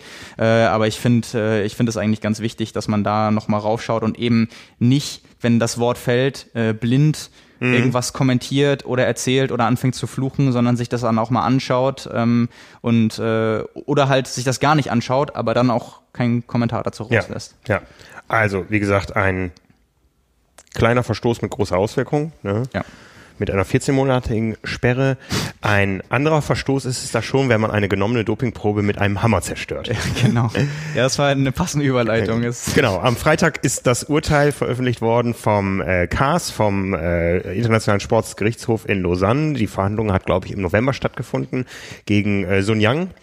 Ähm, ja, jahrelang äh, die absolute Domäne im Schwimmsport äh, Männer lange Poolstrecken, 1500 Meter. Ähm, ein chinesischer Schwimmer, der äh, ja, um den sich schon lange Gerüchte äh, gerankt haben und ähm, ja, es begab sich zu der Zeit, er hat, er wurde von einem Doping äh, Kontrollteam besucht und hat seine Probe abgegeben und war aber nicht einverstanden äh, mit äh, diesem Team, was ihn da besucht hat und hat dann einfach seine Proben weggehämmert, zerstört, zerstört ja. ja. Und der hat jetzt eben die Höchststrafe bekommen, acht Jahre, wo man ihm auch da den ganz klaren Vorsatz nachgewiesen hat im Gerichtsverfahren. Er hat aber auch angekündigt, dass er dagegen äh, Einspruch einheben wir, äh, einlegen wird. Ähm, aber aktueller Stand ist, Sun Yang wird bei den Olympischen Spielen in Tokio nicht am Start sein. Ja, also ich glaube, acht Jahre würde für ihn noch das Karriereende bedeuten. Ja, ja. Also ja, ich finde es ganz spannend zu sehen, ähm, dass das wirklich mal ein Fall war, wo man sagen konnte, die äh, FINA war ihm ja eher wohlgesonnen. Ja. Ähm, auch jahrelang schon. Ja. Und hat ja auch bei dem äh, Verfahren eher dafür plädiert, ihm eine geringe Strafe bis keine Strafe sogar zu geben. Ja. Ähm, eben wo man dann noch äh, ganz klar sagen kann, denen geht's natürlich um das Ansehen äh, vom, vom Schwimmsport und äh, Sun Yang ist gerade in China einfach ein Superstar. Also das können wir uns Ja. gar nicht vorstellen. Und die Auswirkungen, die so jemand natürlich äh, weltweit auf den Sport hat, auch wenn er natürlich viele Kritiker hat mittlerweile, äh, du hast es ja gerade schon gesagt, äh, die ganzen Diskussionen mit ihm laufen ja schon über Jahre und die, die ganzen Bilder, was war es letztes Jahr, Weltmeisterschaft? Genau. Ähm, als ihm auch auf dem Podest äh, niemand die Hand geben wollte und kein Foto mit ihm machen wollte und so. Genau. Wofür dann aber Das- die Athleten, die das verweigert haben, sanktioniert genau, wurden. Also, genau. Also wo dann ganz klar ist, äh, die FINA möchte eigentlich eher, dass die Superstars dem Sport möglichst lange erhalten bleiben. Mhm. Ähm, das, was vielleicht viele auch so aus der Geschichte vermuten würden, ähm, weil die natürlich alles tun wollen, dass der Sport äh, irgendwie populär ist, in den Medien ist. Ähm, ja, eigentlich schön mal, schön mal zu sehen, dass da ähm, der, der jeweilige Verband nicht das letzte Wort hat. Weil Ja. da, wir- das, witzigerweise haben wir am Donnerstag hier intern sogar noch über Son Yang gesprochen. Ja. Und äh, haben dann auch noch gesagt, so, da wird sowieso nichts passieren. So dieses typische, ähm, okay, also da wahrscheinlich wird das keine Überraschung, irgendwie kommt er mit einem blauen Auge davon und dann nur einen Tag später, ähm, ja, acht Jahre, das hat uns auch sehr überrascht. Ja, ich habe da mal so ein bisschen reingeschaut in die Live-Übertragung des, äh, Prozess. des Prozesses der Verhandlungen äh, vor dem Cast. Das wurde live im Internet übertragen. Äh, das war stellenweise eine ziemliche Farce. Also ähm, die Zeugen, die chinesischen, die da dann geladen waren, die waren eher dafür da, ihre die, die haben gar nicht auf die Fragen geantwortet. Teilweise ging es auch nicht, weil es Übersetzungsschwierigkeiten äh, gab, aber die haben dann eher so ihr äh, sehr, sehr stark Stellung bezogen. Also die sind den Fragen ausgewichen und haben äh, eher so ähm, gesagt, was wollt ihr hier, bei uns läuft eh immer alles richtig und so weiter. Und man muss auch so aus der langfristigen Beobachtung sagen, dass die FINA da kein ähm, kein gutes Händchen hat, ähm, wenn es um den Umgang mit äh, Staaten und Institutionen geht, ähm, wo offensichtlich eine gewisse Abhängigkeit besteht. Ja, also ähm, China ist ein Riesenmarkt für die FINA. Da finden äh, immer wieder Meisterschaften statt. Ich war ähm, 2011, das war meine erste Schwimm-WM, die ich damals fürs fürs Medium Swim äh, besucht habe in Shanghai, äh, war ich dabei. Kurzstreckenweltmeisterschaften jetzt kürzlich. Äh, genauso Russland. Äh, wir haben 2015 eigentlich erwartet, dass die FINA die Weltmeisterschaften in Kasan absagt, äh, nachdem kurz vorher ähm, Russland die Ukraine äh, annektiert hat oder die Krim-Halbinsel. Und wir haben eigentlich darauf gewartet, dass es passiert. Und nee, was passierte war, dass ähm, Putin eine Medaille bekam vom Weltschwimmverband für besondere Verdienste um den Schwimmsport. Ja, wo für uns dann alles klar war, diese Weltmeisterschaft wird stattfinden und wir werden eine, wir werden sehen, wie eine äh, Julia Efimova bejubelt wird. Ähm, sie ist dann auch Weltmeisterin geworden als ganz klare ähm, Doperin über über die Bruststrecken bei den Frauen. Ähm, da ist die FINA also wirklich so offensichtlich blind und abhängig, dass man sich da nicht traut, ähm, mit solchen äh, auch Sportregimes, wie man sagen kann, irgendwo zu brechen. Ja, also korrupt halt, ne? Also, das muss man, glaube ich, wirklich sagen. Die FINA scheint ein einer der korruptesten Verbände zu sein. Und äh, mich wundert es immer so ein bisschen, dass da nicht mehr, wir reden über FIFA und so weiter, aber die FINA und der Schwimmsport ist einfach auch gerade in diesem olympischen Jahr jetzt wieder eine der ähm, größten, wichtigsten Sportarten neben, neben Leichtathletik und ja, das Urteil ist schon entsprechend aufgenommen worden, natürlich auch von der, von der deutschen Presse und, und es gab auch sofort eine Pressemitteilung vom Deutschen Schwimmverband mit einem äh, Zitat aus, ähm, aus äh, den Sportleitungsteams da und es gab Interviews mit Athleten, also es ist schon sehr wohlwollend aufgenommen worden. Ich kann mir nicht vorstellen, dass die FINA hoch erfreut war. Also, nee, offensichtlich nicht. Ich glaube, die ja. haben sich auch was ganz anderes erhofft, eben weil sie, glaube ich, die offizielle Aussage war dann eben auch, äh, sie würden es für gerechtfertigt ansehen, wenn, ich weiß jetzt nicht, äh, welche Dauer das war, aber mhm. also äh, ein lächerliches Strafmaß, ja. so wie vorher auch schon immer. Und wir haben ja immer schon so ein bisschen äh, leicht kritisch angemerkt, welches Interesse hat denn Ironman an positiven Dopingfällen? Ironman ist ein äh, hochwirtschaftlich orientiertes äh, Unternehmen und jeder positive Dopingfall äh, schmälert den Wert des Unternehmens. Ja, das muss man, glaube ich, ganz klar so, so sagen. Äh, trotzdem gibt es jetzt wieder einen Fall, aber man kann nicht sagen, dass das eben nur ähm, wirtschaftliche Institutionen betrifft, sondern eben auch Verbände. Äh, da wird offensichtlich immer wieder mal mit verschiedenen Maßen gemessen und äh, die FINA ist sicher kein Vorzeigeverband, wenn es um das Thema äh, Umgang mit äh, kritischen Personen in Abhängigkeit ihrer Herkunftsländer geht. Ja, also äh, wenn wenn diese ganze Thematik mit äh, Christopher jetzt einen Top-Profi betroffen hätte, wäre auch die Frage, wie damit umgegangen worden wäre. Das können wir nur spekulieren. Aber mhm. die Tatsache, dass Iron Man eben nicht blind äh, die das oder die, die Dokumente von Christopher genehmicht hat, dann hätten sie das Ganze ja umgehen können. Also dann hätten mhm. sie ihn halt nicht gesperrt, dann hätte man jetzt diesen Fall nicht. Dann hätte man auch den, den Ironman Age Group Weltmeister, der wäre Weltmeister geblieben. Äh, also man hätte das in diesem Fall ja einfach umgehen können, indem man ja. einfach sagt, okay, ähm, hast du vorgelegt, Arzt hat auch was dazu gesagt, ähm, wir geben der nachträglichen Genehmigung statt. Klar, die andere Frage ist auch, äh, wie muss das in Abstimmung dann mit WADA und so weiter geklärt werden? Also da kann ja Ironman auch nicht irgendwie machen, was sie wollen. Mhm. Ähm, wahrscheinlich, würde ich jetzt einfach mal so sagen, so wie das äh, von den Richtli Richtlinien äh, geklärt ist, so wie Christopher das ja auch erklärt hat. Ähm, aber es war ja durchaus so, dass es gerade in diesem Fall die Möglichkeit gegeben hätte und die ja auch nach der Einschätzung beispielsweise von Christophers Anwalt realistisch gewesen wäre, dass dabei gar, also dass daraus gar nichts wird, keine hm, Strafe. Hm, hm. Und dass Ironman dann quasi ähm, als Veranstalter sagt, okay, ähm, das ist aber ein Verstoß und auch wenn das blöd gelaufen ist, äh, irgendeine Strafe müssen wir da verhängen, mhm. spricht ja eher dafür, dass sie es nicht ähm, irgendwie, dass es nicht komplett an ihnen vorbeigeht, beziehungsweise ja. dass sie nicht äh, irgendwie per se alles auf einmal vertuschen wollen, weil alles im kleinsten äh, irgendwie dem Triathlonsport schaden würde. Ja. Äh, von daher in, in die Richtung wahrscheinlich eher sogar ein, ein gutes Zeichen. Ja, so, so sehen wir das. Ne? Also ja.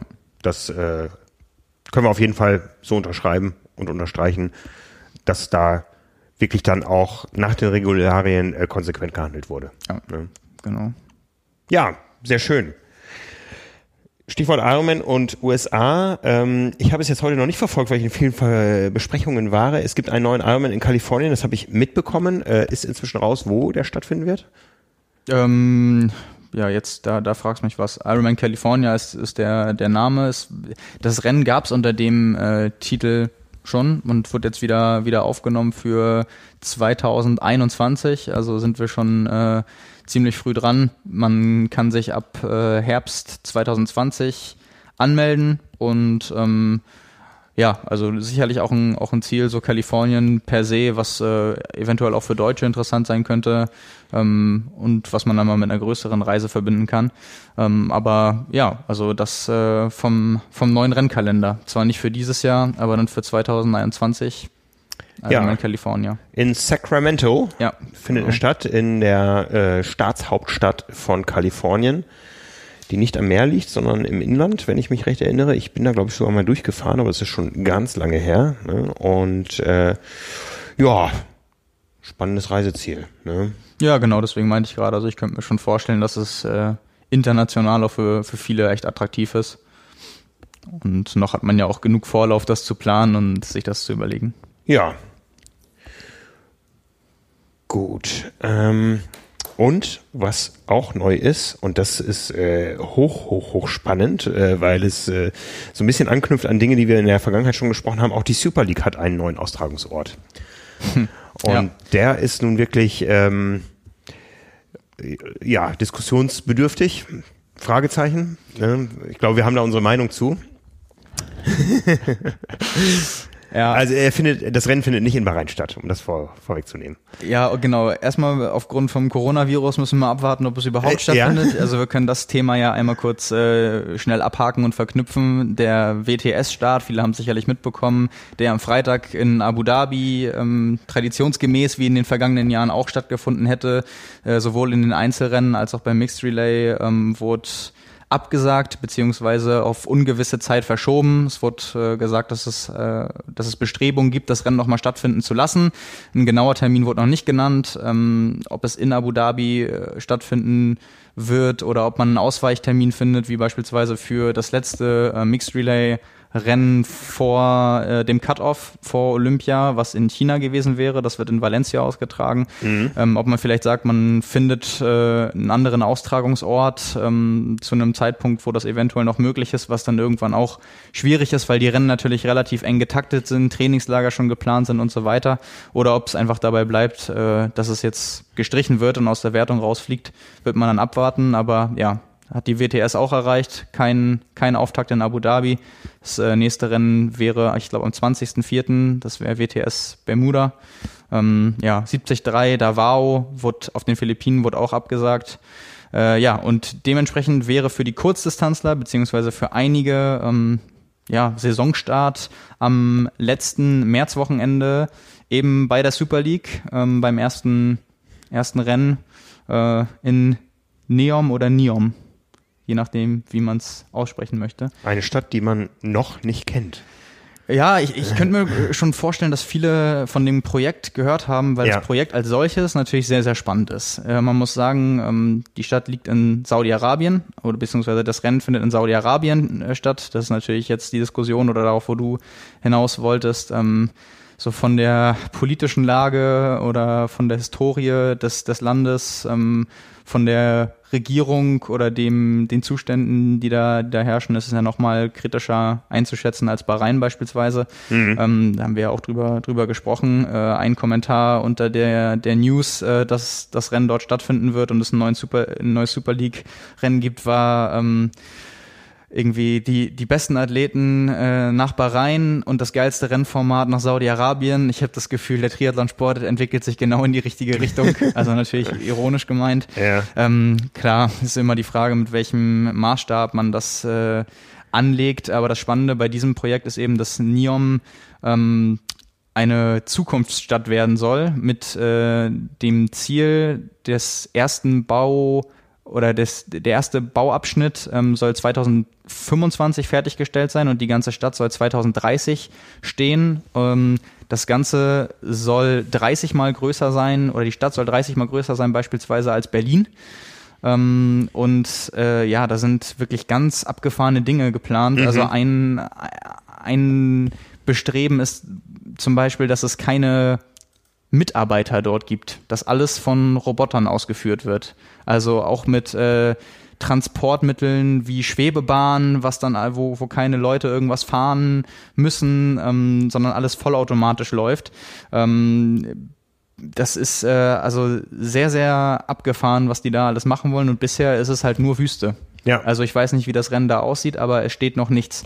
Ja. Und ähm, das Ganze in zehn Jahren zu bauen, ist auch einer der Kritikpunkte von dem ganzen Projekt. Ähm, ist ein ist sehr sehr ambitioniert auf jeden Fall. Ja. Und noch ähm, bauen die Roboter die Häuser nicht. Ne? Ja, genau. Also ähm, geleitet wird das Projekt von äh, Klaus Christian Kleinfeld. Das ist der ehemalige CEO von der Siemens AG. Und äh, Kostenpunkt äh, von der ganzen Geschichte liegt bei 500 Milliarden US-Dollar. Ähm, kann man sich vorstellen, was da ja. alles gemacht werden soll. Ähm, ja, und die, die Fläche, ich habe gerade gesagt, 30 mal größer, größer als Berlin, das sind 26.500 Quadratkilometer. Mhm. Ähm, ja, ist einfach unfassbar. Und wie gesagt, das ist nicht irgendwie ein eigener Staat, der da auf, aus dem Boden gestampft werden soll. Es handelt sich da wirklich um eine Stadt. Ja. Und äh, das ist schon... Ein, einer der Verrückt. Slogans, äh, der so mit diesem Projekt verbunden ist, ist ähm, ein, ein Beschleuniger der menschlichen Entwicklung. Ja, da kann man jetzt erstmal sagen, okay, Triathlon passt dazu, aber wie gesagt, wir befinden uns wieder in einem Land, ähm, was äh, in der Kritik steht. Ja, äh, wir haben ähm, ein Königshaus, was sehr in der Kritik steht. Äh, wir kennen diese ganzen Geschichten um die Ermordung des äh, Kritikers Khashoggi. Äh, wir sehen dann aber auf der anderen Seite, dass äh, auf einmal Frauen auch Auto fahren dürfen. Also man bemüht sich schon irgendwo Dinge nach außen positiv darzustellen, wie es im Inneren aussieht. Da können wir nur drüber mutmaßen. Aber ähm, auch da wird der Sport erkannt als Mittel zum Zweck das Land positiv darzustellen. Es ja, gab eben, im letzten Jahr diesen spektakulären Boxkampf, Profikampf. Genau, ja. Äh, den WM-Kampf, was nur der Anfang war. Also, ähm, und das wissen wir auch aus der Golfregion, dass man da sich gerne mit sportlichen äh, Megaprojekten brüstet und wir gehen auf die Fußball-WM in zwei Jahren zu. Ja, genau, gutes Beispiel dafür. Äh, für die Verknüpfung auch von, von dem, worüber wir eben gerade noch gesprochen haben. Genau, wir haben gerade eine Katastrophen-Leichtathletik-WM hinter uns. Ähm, ja. Und äh, ja, aber nichtsdestotrotz ich meine, wenn da wenigstens so eine große Stadt wäre, wären wenigstens Zuschauer da. Ähm, lassen wir uns mal überraschen, wie das aussehen wird. Ja, also die Super League wird schon verstehen, das Ganze zu inszenieren, aber so ein bisschen muss man sich natürlich fragen, stärkt das den Glanz der Super League oder nimmt es so ein bisschen den Glanz? Äh, weil man natürlich jetzt auch nur wieder mutmaßen kann darüber, warum ist, findet das Rennen da statt. Ja, ich meine, letztendlich ist es äh, ist es das Geld, ne? Ja. Also ähm, das, um vielleicht die ganze Erklärung noch einmal, die, dieses, dieses Projekt ist äh, von von der Strategie her ziemlich gut durchdacht. Also ich habe mich da noch mal ein bisschen schlau gemacht äh, und witzigerweise irgendwie vor einem Jahr mal so eine Kurzdoku darüber gesehen und äh, seitdem vergessen. Und jetzt äh, wurde das nur wieder bei mir ins Bewusstsein gerufen dadurch, dass es eben die Meldung gab, dass dort die Super League stattfindet und ich dann mal nach einem Jahr jetzt wieder geguckt habe, was ist denn überhaupt der, der, der Stand da und ja, wie gesagt, Stand ist äh, noch gar nichts eigentlich von dem, äh, was da geplant ist. Aber das, also wo findet das Rennen statt? Irgendwie in, ja, in der Wüste auf einer Baustelle schon, oder in, ja. in einem kleinen Mini-Stadtteil, der schon steht? Äh, das äh, weiß noch niemand. Okay. Also können wir uns, von daher, das wird auch sehr, sehr spannend, sich das anzugucken. Ja. Von, ja. Der, von der Location und vielleicht können wir dann in zehn Jahren auch mal sagen, äh, ja, jetzt, jetzt holen wir mal dieses zehn Jahre alte Super League Video raus. So sah, so sah das damals noch aus. Ja, äh, wenn man dann zehn Jahre später sagen kann, da stehen jetzt überall Wolkenkratzer und Schwebebahnen, mit denen die Leute äh, durch die, durch die Luft irgendwie umherfahren. Ähm, zur Erklärung, die, der, der Name überhaupt setzt sich zusammen aus dem äh, griechischen Wort für neu, Neo und dem arabischen Wort für Zukunft, Mustakbal äh, eben die Kombination daraus, Neom, Neom.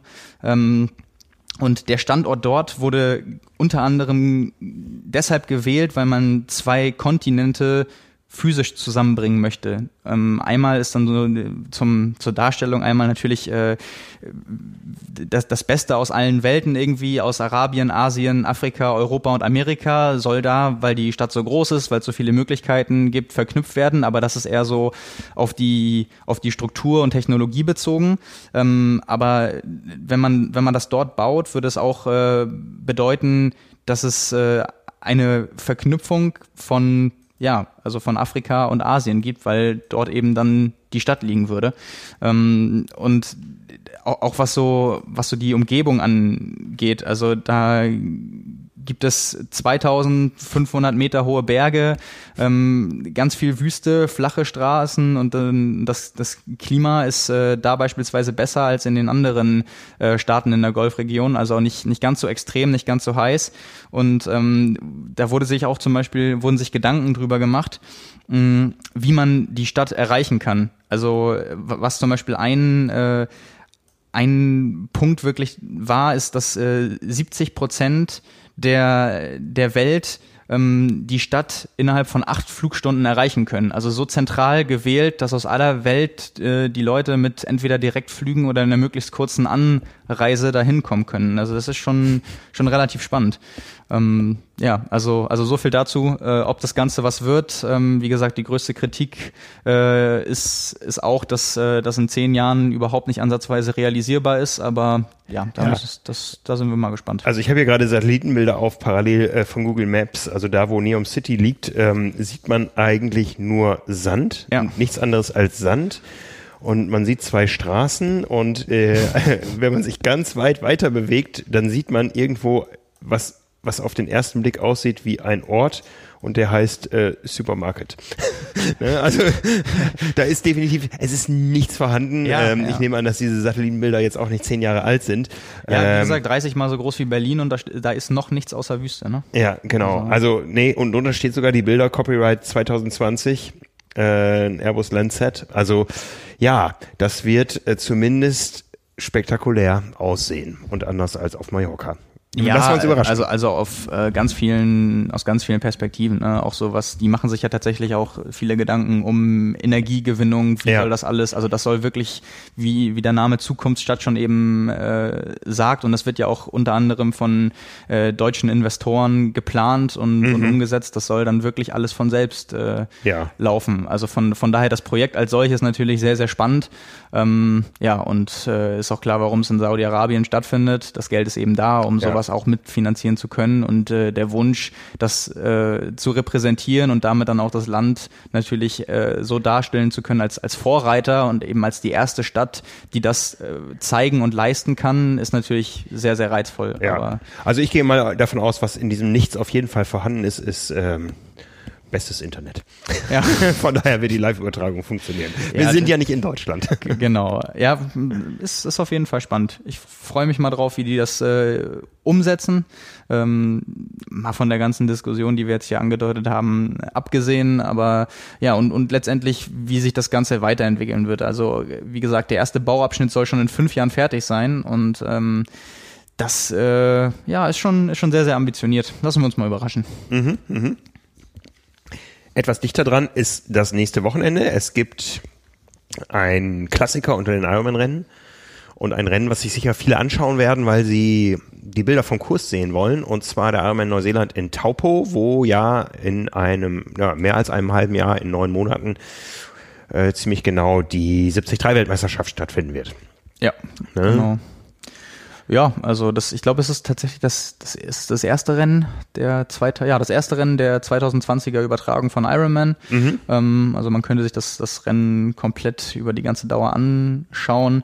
Ähm, ja, und auch so aus der, aus der Profi-Perspektive relativ spannend. Wir wissen ja, es gibt nur einen Slot für Hawaii, unter anderem am, am Start äh, Braden Curry, Joe Skipper, Philip Kutney, der ja auf Hawaii als Achter letztes Jahr ziemlich abgeliefert hat. Ähm, und dann äh, wenige Monate später in Malaysia auch ein extrem gutes Rennen gemacht hat, Zweiter geworden ist, aber Javier Gomez war halt schneller und dann hat's nicht gereicht.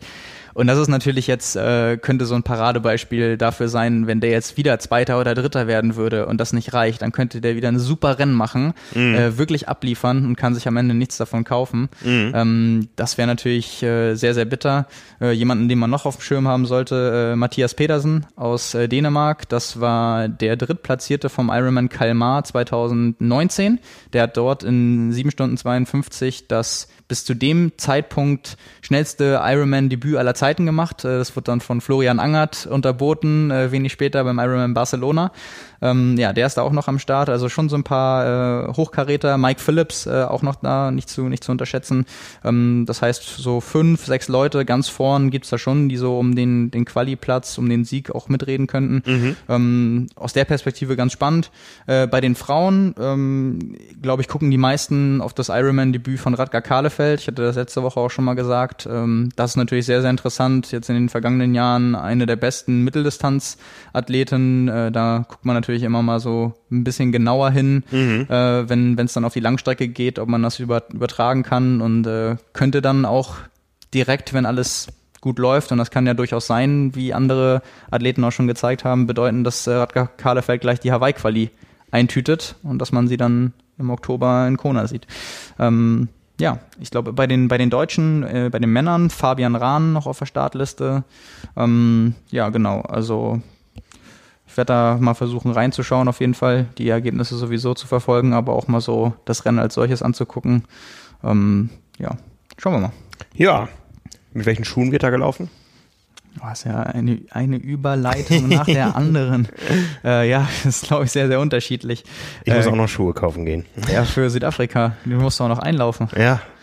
Ähm, ja, genau, wir haben wieder so ein bisschen äh, Schuh-Update, weil am vergangenen Wochenende waren die US-Marathon-Trials für mich eines der Jahreshighlights sportlich, muss ich äh, ehrlicherweise gestehen. Da freue ich mich schon ganz, ganz lange drauf, weil wir haben, wir haben das Format in Trials ja hier auch schon mal diskutiert. Ähm, so blöd das auch sein kann für die Sportler, ähm, für die Zuschauer ist es genial und extrem unterhaltsam. Mhm. Und ähm, ja, das war, also die Rennen waren wirklich der Wahnsinn, sowohl bei den Männern als auch bei den Frauen. Format ist da ja, die, die ersten drei im Marathon qualifizieren sich für Tokio. Vierter Platz ist jeweils Reserve, wenn irgendwie jemand verletzt sein sollte. Ähm, ja, und da gab es natürlich äh, Überraschungssieger, tragische Helden und äh, war alles dabei. Also war wirklich äh, erste Sahne. Mehr kann man von so einem Rennen nicht erwarten. Äh, um den Bezug zu den Schuhen wiederherzustellen, wir haben in den vergangenen Wochen häufiger darüber gesprochen. Das war quasi der Soft Release vom äh, Nike Alpha Fly. Ähm, der jetzt in Europa und in Deutschland auch noch nicht erhältlich ist, aber eben seit dem Wochenende in Amerika.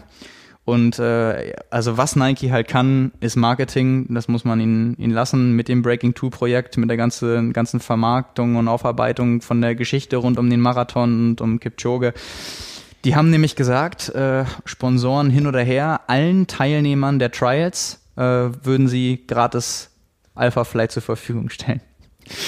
Und ähm, das ist insofern ganz witzig, dass es ja äh, in Amerika so ist, man muss erstmal eine Normzeit laufen in dem Jahr davor, um für die Trials qualifiziert zu sein. Mhm. Und äh, das schaffen durchaus auch sehr ambitionierte Amateursportler ist eigentlich schon fast eine Beleidigung. Aber wenn man so vergleicht, ich glaube, die, ich glaube, die, der Cut-Off lag bei 2,20, 2,22. Also Zeiten, die auf jeden Fall weit von der Weltspitze entfernt sind. Mhm, mhm. ähm, also das, oder was ich hauptsächlich damit sagen möchte, das schaffen auch Athleten, die keine großen Sponsoren haben. Mhm, also das ist de facto so in Amerika. Äh, und jetzt eine Geschichte dort, ähm, die, die gerade in Amerika so ein bisschen für Diskussion gesorgt hat, war der ähm, Zweitplatzierte Jacob Riley. Den hatte niemand auf dem Schirm. Der war auch ganz lang verletzt und der hat keinen eigenen Schuhsponsor.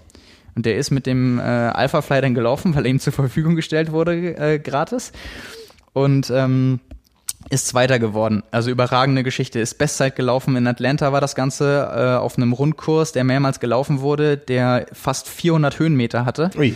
Mhm. Ähm, also echt unfassbar schwieriger Kurs. In echt zwei Zehn und vier Sekunden oder so. Also auf dem Kurs echt nochmal die Bestzeit äh, um irgendwie eine Minute oder so nach unten gedrückt.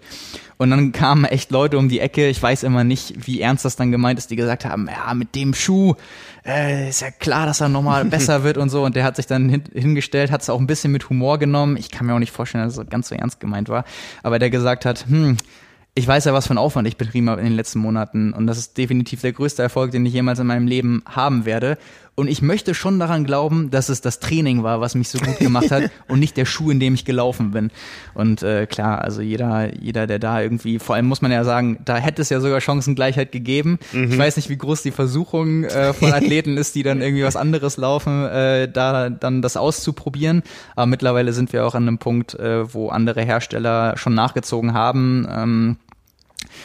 Beispielsweise ähm, bei, den, bei den Frauen, die Zweitplatzierte ähm, ist ihren allerersten Marathon gelaufen, die ist den, den Endorphin Pro von Sokoni, der rausgekommen ist, was der auch ähnlich au aussieht von der Aufmachung, was eben dann das Modell von Sokoni ist auf, äh, auf dem Gebiet äh, gelaufen. Also da gab es auch äh, noch andere Beispiele, aber das war eben, wurde dann ganz eifrig diskutiert, irgendwie, ah, neuer Schuh und nochmal so viel besser geworden, äh, was steckt dahinter, aber das war, ich glaube, ich kann mir nicht nicht vorstellen, dass es so ernst gemeint war, aber wie gesagt, also das ist wahrscheinlich der Schuh, in dem mindestens die ganzen Nike-Athleten in Tokio ähm, zu sehen sein werden.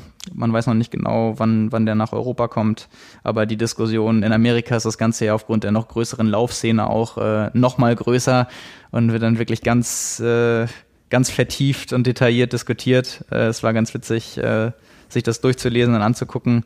Ähm, ja, wir, wir bleiben dran, wir schauen mal, wie die Entwicklung ist, äh, was da noch so kommt. Mhm. Aber ja, ich äh, bin ja gerade da dran, für die nächste Ausgabe in Print äh, so einen umfassenden Artikel dazu zu machen. Ich hatte das große Glück, mit verschiedenen Herstellern und auch Entwicklern sprechen zu können. Was steckt dahinter? Wie viel Aufwand äh, steckt da drin, den Schuh zu entwickeln, zu produzieren? Was muss man dabei beachten? Äh, auch Experten, Trainer und Athleten, die so ein bisschen aus ihrer Perspektive sagen, wie haben sie die Entwicklung in den vergangenen Jahren äh, wahrgenommen? Was hat sich verändert? So dieser Trend eben von dem direkten Wettkampfschuh, äh, ähm, der, der eben möglichst äh, beispielsweise kurze Bodenkontaktzeiten ermöglichen soll. Das war ja immer so dieser Hintergedanke dabei, wie, mhm. woher kommt das jetzt, dass auf einmal alle einen Schuh mit dicker Sohle laufen und das Laufgefühl trotzdem ein ähnliches ist, ähm, viele ökonomischer laufen können. Ähm, ja, da bin ich gerade auch an einer größeren Geschichte dran, so mit, äh, mit vielen Hintergründen. Deswegen, ja, ganz spannend, ähm, was da gerade passiert und was da noch passieren wird. Ja, sehr schön du wirst, ich versuche wieder eine Überleitung zu kriegen, ähm, wahrscheinlich mehr als 50 Kilometer innerhalb des Schuhtests äh, auf einem Laufband laufen, aber nicht am Stück, so wie es gerade der, wie haben wir es genannt, Teilzeit-Triathlet? Genau. Teilzeit-Triathlet Florian Neuschwander, also bekannt unter dem Slogan Run with the Flow. Ähm, genau. äh, Ballern. Ballern. Äh, Red Bull Testimonial, der ist 50 Kilometer auf dem Laufband in Weltrekordzeit gelaufen und ja. Man kann sich natürlich fragen, wie sind Laufbahnzeiten vergleichbar mit draußen? Gelaufen ist er sie in unter äh, drei Stunden, zwei Stunden 57 und 25 Sekunden. Das ist ein Schnitt von 3,32 pro Kilometer. Ja. Pro Kilometer. 50 Mal. genau. Ja, das Ganze hat äh, stattgefunden im äh, Red Bull Performance Center. Du hast gerade schon gesagt, er ist äh, Red Bull Athlet, wurde auch offiziell abgenommen äh, von äh, quasi von, oder wird jetzt im, im Guinness-Buch der Rekorde auch stehen, weil es eben, wie gesagt, äh, offiziell mit allen Kriterien, die erfüllt werden mussten und Prüfern da und äh, alles regelkonform abgelaufen. Ähm, ja, und was, was auch noch so ganz witzig war, er hatte ein zweites Laufband daneben stehen, wo er immer mal wieder Begleitung hatte, äh, dass ihm nicht langweilig wurde. Also das Ganze wurde auch live gestreamt, äh, konnte man sich angucken. Ähm, und unter anderem gelaufen mit ihm ist äh, Camilla Petersen. Ah ja. Also äh, es gab auch eine Vollzeit-Triathletenbeteiligung ja. bei, bei, diesem Weltrekord.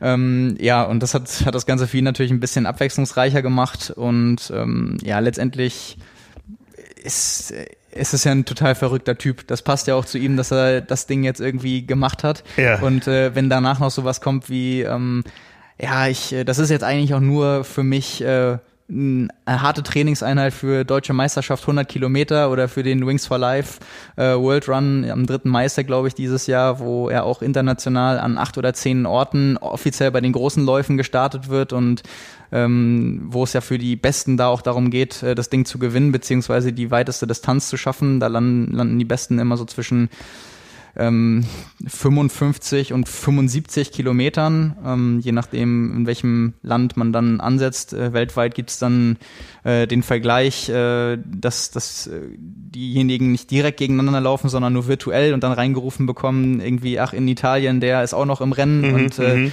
äh, wissen dann Bescheid, ohne den Mitläufer da neben sich zu haben oder den Konkurrenten.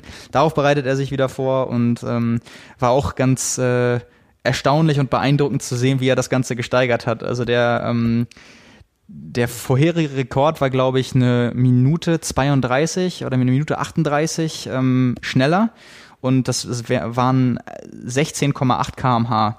Und äh, Florian Neuschwander hat bei 16,3 kmh gestartet und dann einfach einen langen Steigerungslauf gemacht, bis er am Ende dann äh, im Endsprint bei 20 km/h angekommen ist und dann nochmal, äh, ja, also das war schon. Das ist eine gute, gute Vorbereitungstaktik auf den Wings for Life Run. Ja, ja. total. Also der ist auch fit, hat er jetzt gezeigt. Ja. Ähm, klar, was sowas wert ist dann draußen und äh, das ist natürlich nochmal ein ganz anderes Thema und äh, fand ich eine sehr interessante Frage. Er wurde, äh, wurde dann vorgefragt, äh, welche Steigung er denn einstellt bei dem Laufband, weil wir ja irgendwie wissen, gab es ja schon, wann war das, 1999 oder so eine Studie, wo dann gezeigt wurde, bis 15 kmh 1% Steigung und ab 15 kmh aufwärts sogar 2% Steigung, wenn die laufen oder wenn die, wenn die Belastung oder die Laufgeschwindigkeit mit der von draußen vergleichbar sein soll Ja. ungefähr.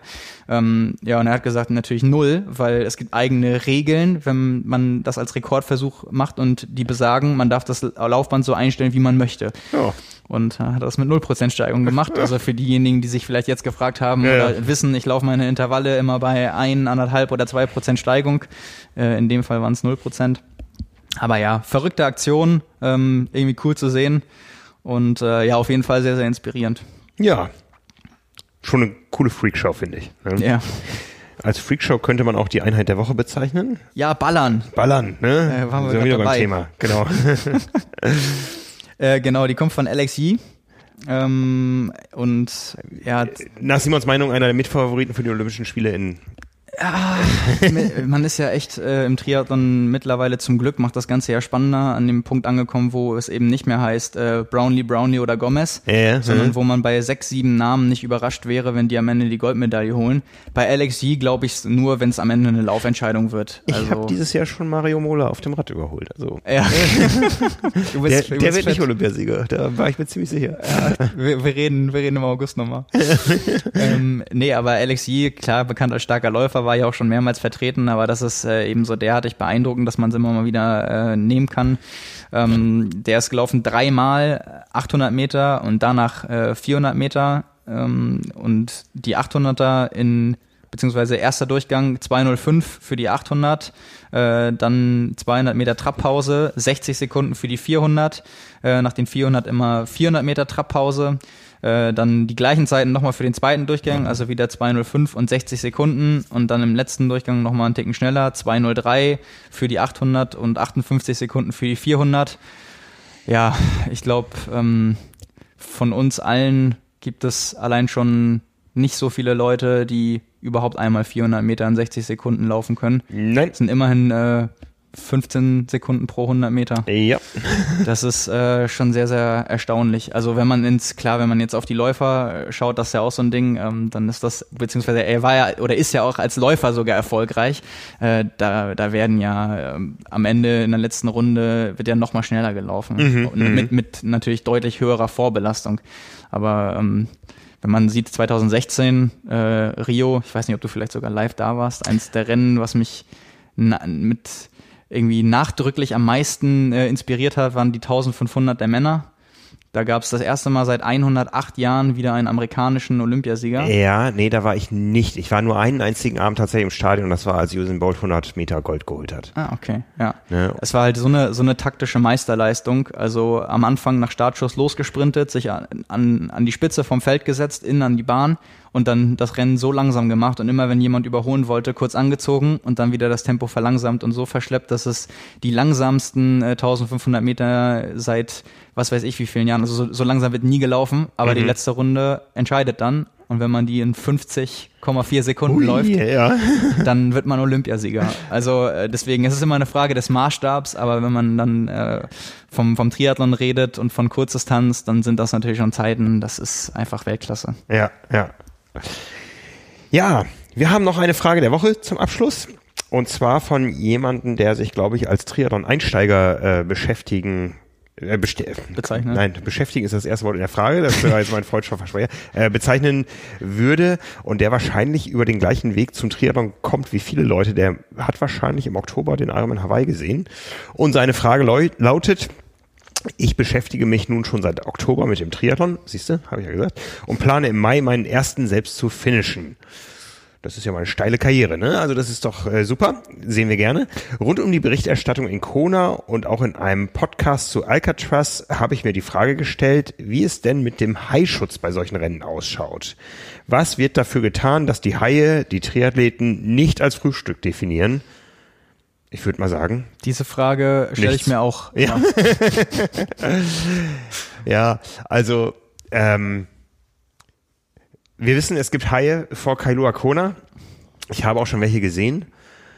Und in Alcatraz. Jeder, der es noch nicht gesehen hat, Ja. direkt, direkt Shark Attack Alcatraz bei YouTube eingeben Ja, ja. und äh, dann nie wieder an was anderes denken können, wenn man vielleicht tatsächlich mal da am Geländer steht und rüber guckt. Ja. Weil man dann immer noch so die, die, die roten, den roten Schleier im Wasser von der Robbe, die da verspeist wurde, Ja. äh, vor sich sieht.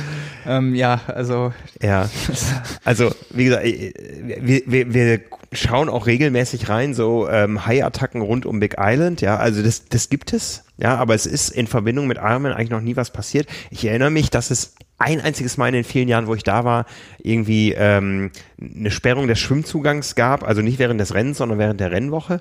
Und ich weiß, dass es einmal eine Warnung gab, einer Robbe nicht zu nahe zu kommen. Äh, die offizielle Begründung war, dass diese Robbe eventuell eine ansteckende Hautkrankheit, eine auch für Menschen ansteckende Hautkrankheit äh, hat. Aber ich glaube, man wollte eher so, ähm, weil es sich um eine seltene Mönchsrobbe, glaube ich, äh, handelte, man wollte eher den Umweltschützern entgegenkommen und hat irgendwie was postuliert, liebe Triathleten, ihr holt euch was ganz Böses, wenn ihr dieser Robbe nahe kommt. Ja, man wollte einfach den Kontakt zwischen Robben und Triathleten vermeiden. Äh, was wir regelmäßig sehen, sind ja auch Schildkröten. Also im letzten Jahr gab es da ja mal so einen ganzen Vormittag lang diese große ja, genau. grüne Meeresschildkröte, die da ganz genüsslich ähm, das Grünzeug äh, am äh, Pier am Dickney Beach abgeknabbert hat und sich überhaupt nicht drum geschert hat, dass lauter Triathleten um sie zu waren. Ja. Ich glaube, so ein Hai, ähm, für den ist ja jetzt der Triathlet nicht das äh, bevorzugte Frühstück. Ich weiß nicht, müsste man jetzt wirklich dann Meeresbiologen fragen, wenn da viele Leute schwimmen, ob, ob der Hai eher Reis ausnimmt oder schon weiß Ja im gut, ich Oktober. meine, je- jetzt ging es ja nicht darum, wie groß ist die Wahrscheinlichkeit, wenn ein Hai da ist, Mhm. ähm, dass er einen Menschen frisst, sondern was wird dafür getan, dass er erst gar nicht da ist. ja, und da ich kann man, glaube ich, ganz klar sagen, nichts. Ja, das Weil- ist glaube ich nämlich auch, Ja. das wäre mir auch nicht bekannt. Ja. Ähm, ich, Also- ich weiß nur, dass insofern reagiert wird, dass wenn, wenn man äh, feststellt, es gibt tatsächlich Haie, die in dem Zeitraum, wo eben der Wasserzugang oder das Gewässer hochfrequentiert ist, kurz vorm Rennen in der Woche davor bei Testschwimmen, Ja. geführten Trainings und so, da wurde teilweise auch schon reagiert. Ich glaube, zweimal war das 2019 der Fall, dass Ironman-Rennen als äh, Bike and Run auch mit Profifeld ausgetragen Ja. wurden, weil zwei oder drei Tage zuvor ein Hai gesichtet wurde Ja. und dann einfach gesagt wurde, die das Risiko, wenn man dann eben schon so nah an der Küste einen Hai sieht, der dann auch über 1,20 Meter und äh, sonst irgendwas hinausgeht und äh, auch dann gefährlich für Menschen ist, ähm, dass dann gesagt wird, okay, das Risiko gehen wir nicht ein, das Ja. äh, können wir nicht machen. Also in der Form wird schon reagiert. Äh, ob jetzt, wäre natürlich eine spannende Frage bei beim Ironman Hawaii, ob man echt so weit gehen würde, wenn ein Tag vorm Rennen äh, sich da vorne am Dickney Beach irgendwie ein paar Tigerhaie und weiße Haie begrüßen und ein paar Runden schwimmen, ob dann Ironman sagen würde, wir können nicht schwimmen lassen, ähm, kann ich mir kaum vorstellen. Ja. Aber äh, gut, wir wollen ja nicht hoffen, dass es irgendwie, dass, dass es mal zu dieser Diskussion kommt. Nee. Also größer durch die Presse ging das bei der Olympiapremiere 2000 in Sydney. Ja. Ähm, da äh, war das ein großes Thema, dass eben da im Sydney Harbor regelmäßig wohl Haie gesehen werden und äh, da wurde dann immer verkündet, dass man mit elektromagnetischen Wellen dem Phänomen daher werden wollte. Also man kann die Haie irgendwie vertreiben, so wie man, wie man äh, Hunde mit ähm, Ultraschall vertreiben kann anscheinend. Ähm, gesehen habe ich das nicht, dass da irgendwer stand mit dem Gerät. Also es, es wurde so postuliert. Äh, das ging durch die Presse damals auf Hawaii habe ich inzwischen diese Angst abgelegt. Ich weiß, wenn als ich die ersten Male da war und geschwommen bin, ich habe jede größere Welle für einen Hai gehalten, ne, so aus aus aus äh, Augenhöhe Wasser Wasserspiegel. Da bin ich aber immer noch nicht von weg. Also äh, ich, ich finde das ganz, ganz unheimlich, wenn man beim Trainingsschwimmen da auch morgens mal äh, Ja. allein schwimmt und 50 Meter nach vorne und hinten niemand da ist. Niemand sieht, Finde ne? ich, Ja, ja. Finde ich ganz komisch, gerade wenn man Ja. anderthalb, zwei Kilometer weit draußen ist. Ja, also wie gesagt, es ist uns noch kein wirklicher Vorfall überliefert, äh, dass da jemand zu Schaden gekommen wäre. Ich erinnere mich, dass es vor drei, vier Jahren mal den Zwischenfall gab, dass eine Frau äh, kurz vor dem Start des Hoala Swims, eine Woche vor dem Rennen, blutend aus dem Wasser getragen wurde ähm, und da wurde äh, gesagt, dass sie von einer Moräne gebissen wurde. War das nicht ein Barracuda? Oder ein Barracuda. Ne? Ja. Ähm, äh, also irgendwie ein, ein, ein kleiner Beißfisch, ja, und man weiß, die haben äh, sehen böse aus und haben haben ein komisches Maul. Äh, und ich habe die auch schon gesehen, ähm, ähm, diese Moränen damals, die da so immer zwischen den Steinen herguckten. Das habe ich jetzt in den letzten Jahren nicht mehr gesehen. Also ich weiß nicht, äh, ob sich da die die äh, Fauna auch verändert hat. Ähm, aber ich frage mich das natürlich auch in, zum Thema Südafrika. Südafrika verbindet man ja immer mit weißen Haien und Haitauchen im Käfig und so. Ähm, ich habe gestern das ähm, äh, den Athletenguide gesehen. Also da wird schon sehr viel Wert auf Sicherheit gelegt, dass man eben auch nicht alleine schwimmen soll und so. Aber es steht genauso auch beim Radfahren und Laufen. Bewegt euch bitte nicht alleine. Also da geht es eher um andere Gründe. Wahrscheinlich äh, die Kriminalität. Ähm, ich weiß nicht, ob es beim Ironman Südafrika mal einen Zwischenfall gab irgendwie oder oder die Strecke irgendwie verändert werden musste. Es gibt aber ganz klar ähm, und das ist mir noch nie so groß aufgefallen im äh, Athletenguide äh, die Szenarien ähm, der Schwimmstrecken Verkürzung oder Streichung. Ja, mhm. aber das hat dann, glaube ich, eher, ähm, im letzten Jahr ist ja das, das Rennen äh, beim Schwimmen verkürzt worden wegen zu starker Wellen. Es ist trotzdem noch auf der kurzen Strecke auch jemand zu Tode gekommen. Also das äh, scheint da doch ein größeres Thema zu sein als an anderen Orten. Ja gut, wenn du, wenn du noch eine Gruppe Haie siehst, ob du ja. dann 3,8 schwimmen lässt oder 1,5. Ja, ist dann auch egal. Tausende Leute ins Wasser gehen, äh, spielt das wahrscheinlich auch nicht die, die große Rolle. Ja, aber, ja. Ja gut, äh, vielleicht können wir das aber trotzdem auch als positives Zeichen sehen, dass das, äh, dass die Problematik im Triathlon noch nicht so aufgetreten ist, dass man sich darüber Gedanken machen müsste, wie mhm. man konkret dagegen vorgeht. Also so würde ich das eher interpretieren. Wenn es ja. jetzt äh, alle zwei Wochen irgendwo auf der Welt bei einem großen Triathlonrennen Probleme geben würde, müsste man sich natürlich als äh, internationaler Veranstalter überlegen, wie Ganz gehen klar. wir damit um, ändern wir das Gewässer, mhm. überlegen wir oder informieren uns bei Experten, kann man mit äh, irgendwelchen äh, Magnetwellen dagegen vorgehen, wie wahrscheinlich ist dann, äh, dass, dass die Haie fernbleiben und so weiter. Mhm, mhm. Aber wenn man das offensichtlich nicht machen muss, äh, wird, glaube ich, einfach gar nichts gemacht und darauf gehofft, äh, dass man dann eben nicht zwei Tage vorher da noch ein paar Flossen aus dem Wasser ragen ja, sieht. Ja, du hast, du hast andere Probleme gehabt da beim Schwimmen mit Feuerquallen vor ja, zwei Jahren. Das ja. war, das war unangenehm. Das war sehr unangenehm, aber das sind Dinge, die vorbeigehen und Richtig, ja. Ja, ja damit wären wir am Ende der heutigen Episode. Ich verabschiede mich nochmal kurz in den Urlaub. Ähm, heute Abend verabschiede ich mich erstmal in unser Studio oben. Wir fahren einen Live-FTP-Test. Das heißt, für viele, wenn sie diese Episode hören. Wahrscheinlich schon als Aufzeichnung auf YouTube genau. äh, sichtbar. Also wir, wir übertragen live auf YouTube und freuen uns, wenn äh, live ganz viele Leute mitfahren und hinterher uns äh, ihre Fortschritte gegenüber dem letzten Test ähm, übermitteln. Äh, wie gesagt, ich verabschiede mich dann nochmal in einen kurzen Trainingsurlaub übers Wochenende, bin dann am kommenden Dienstag nicht dabei und ihr hört mich hier in zwei Wochen wieder. Das heißt, ihr hört mich schon zum Wochenende. Es gibt, äh, wie gesagt, zum Wochenende immer Triathlon Talk. Wir haben eine Menge in petto, eine Menge vorproduziert und wir müssen jetzt nochmal entscheiden, wer denn jetzt ähm, der nächste ist, der da öffentlich geht. Du hast gerade zwei Episoden veröffentlicht. Thorsten Radde zum Thema, ja. zum Thema äh, Zahlen im Triathlon. Ja. Richtig, ja. Und äh, Christian Trunk zum HEP-Team. Ja. Und mhm. äh, ja, von daher werden wir mal schauen, was jetzt gut in die Abfolge reinpasst und euch was Schönes präsentieren zum Wochenende. Ja, an der Stelle danke fürs Zuhören und bis nächste Woche. Bis nächste Woche. Ciao, ciao. Ciao. Übernächste Woche. Ja, bis demnächst. Ciao.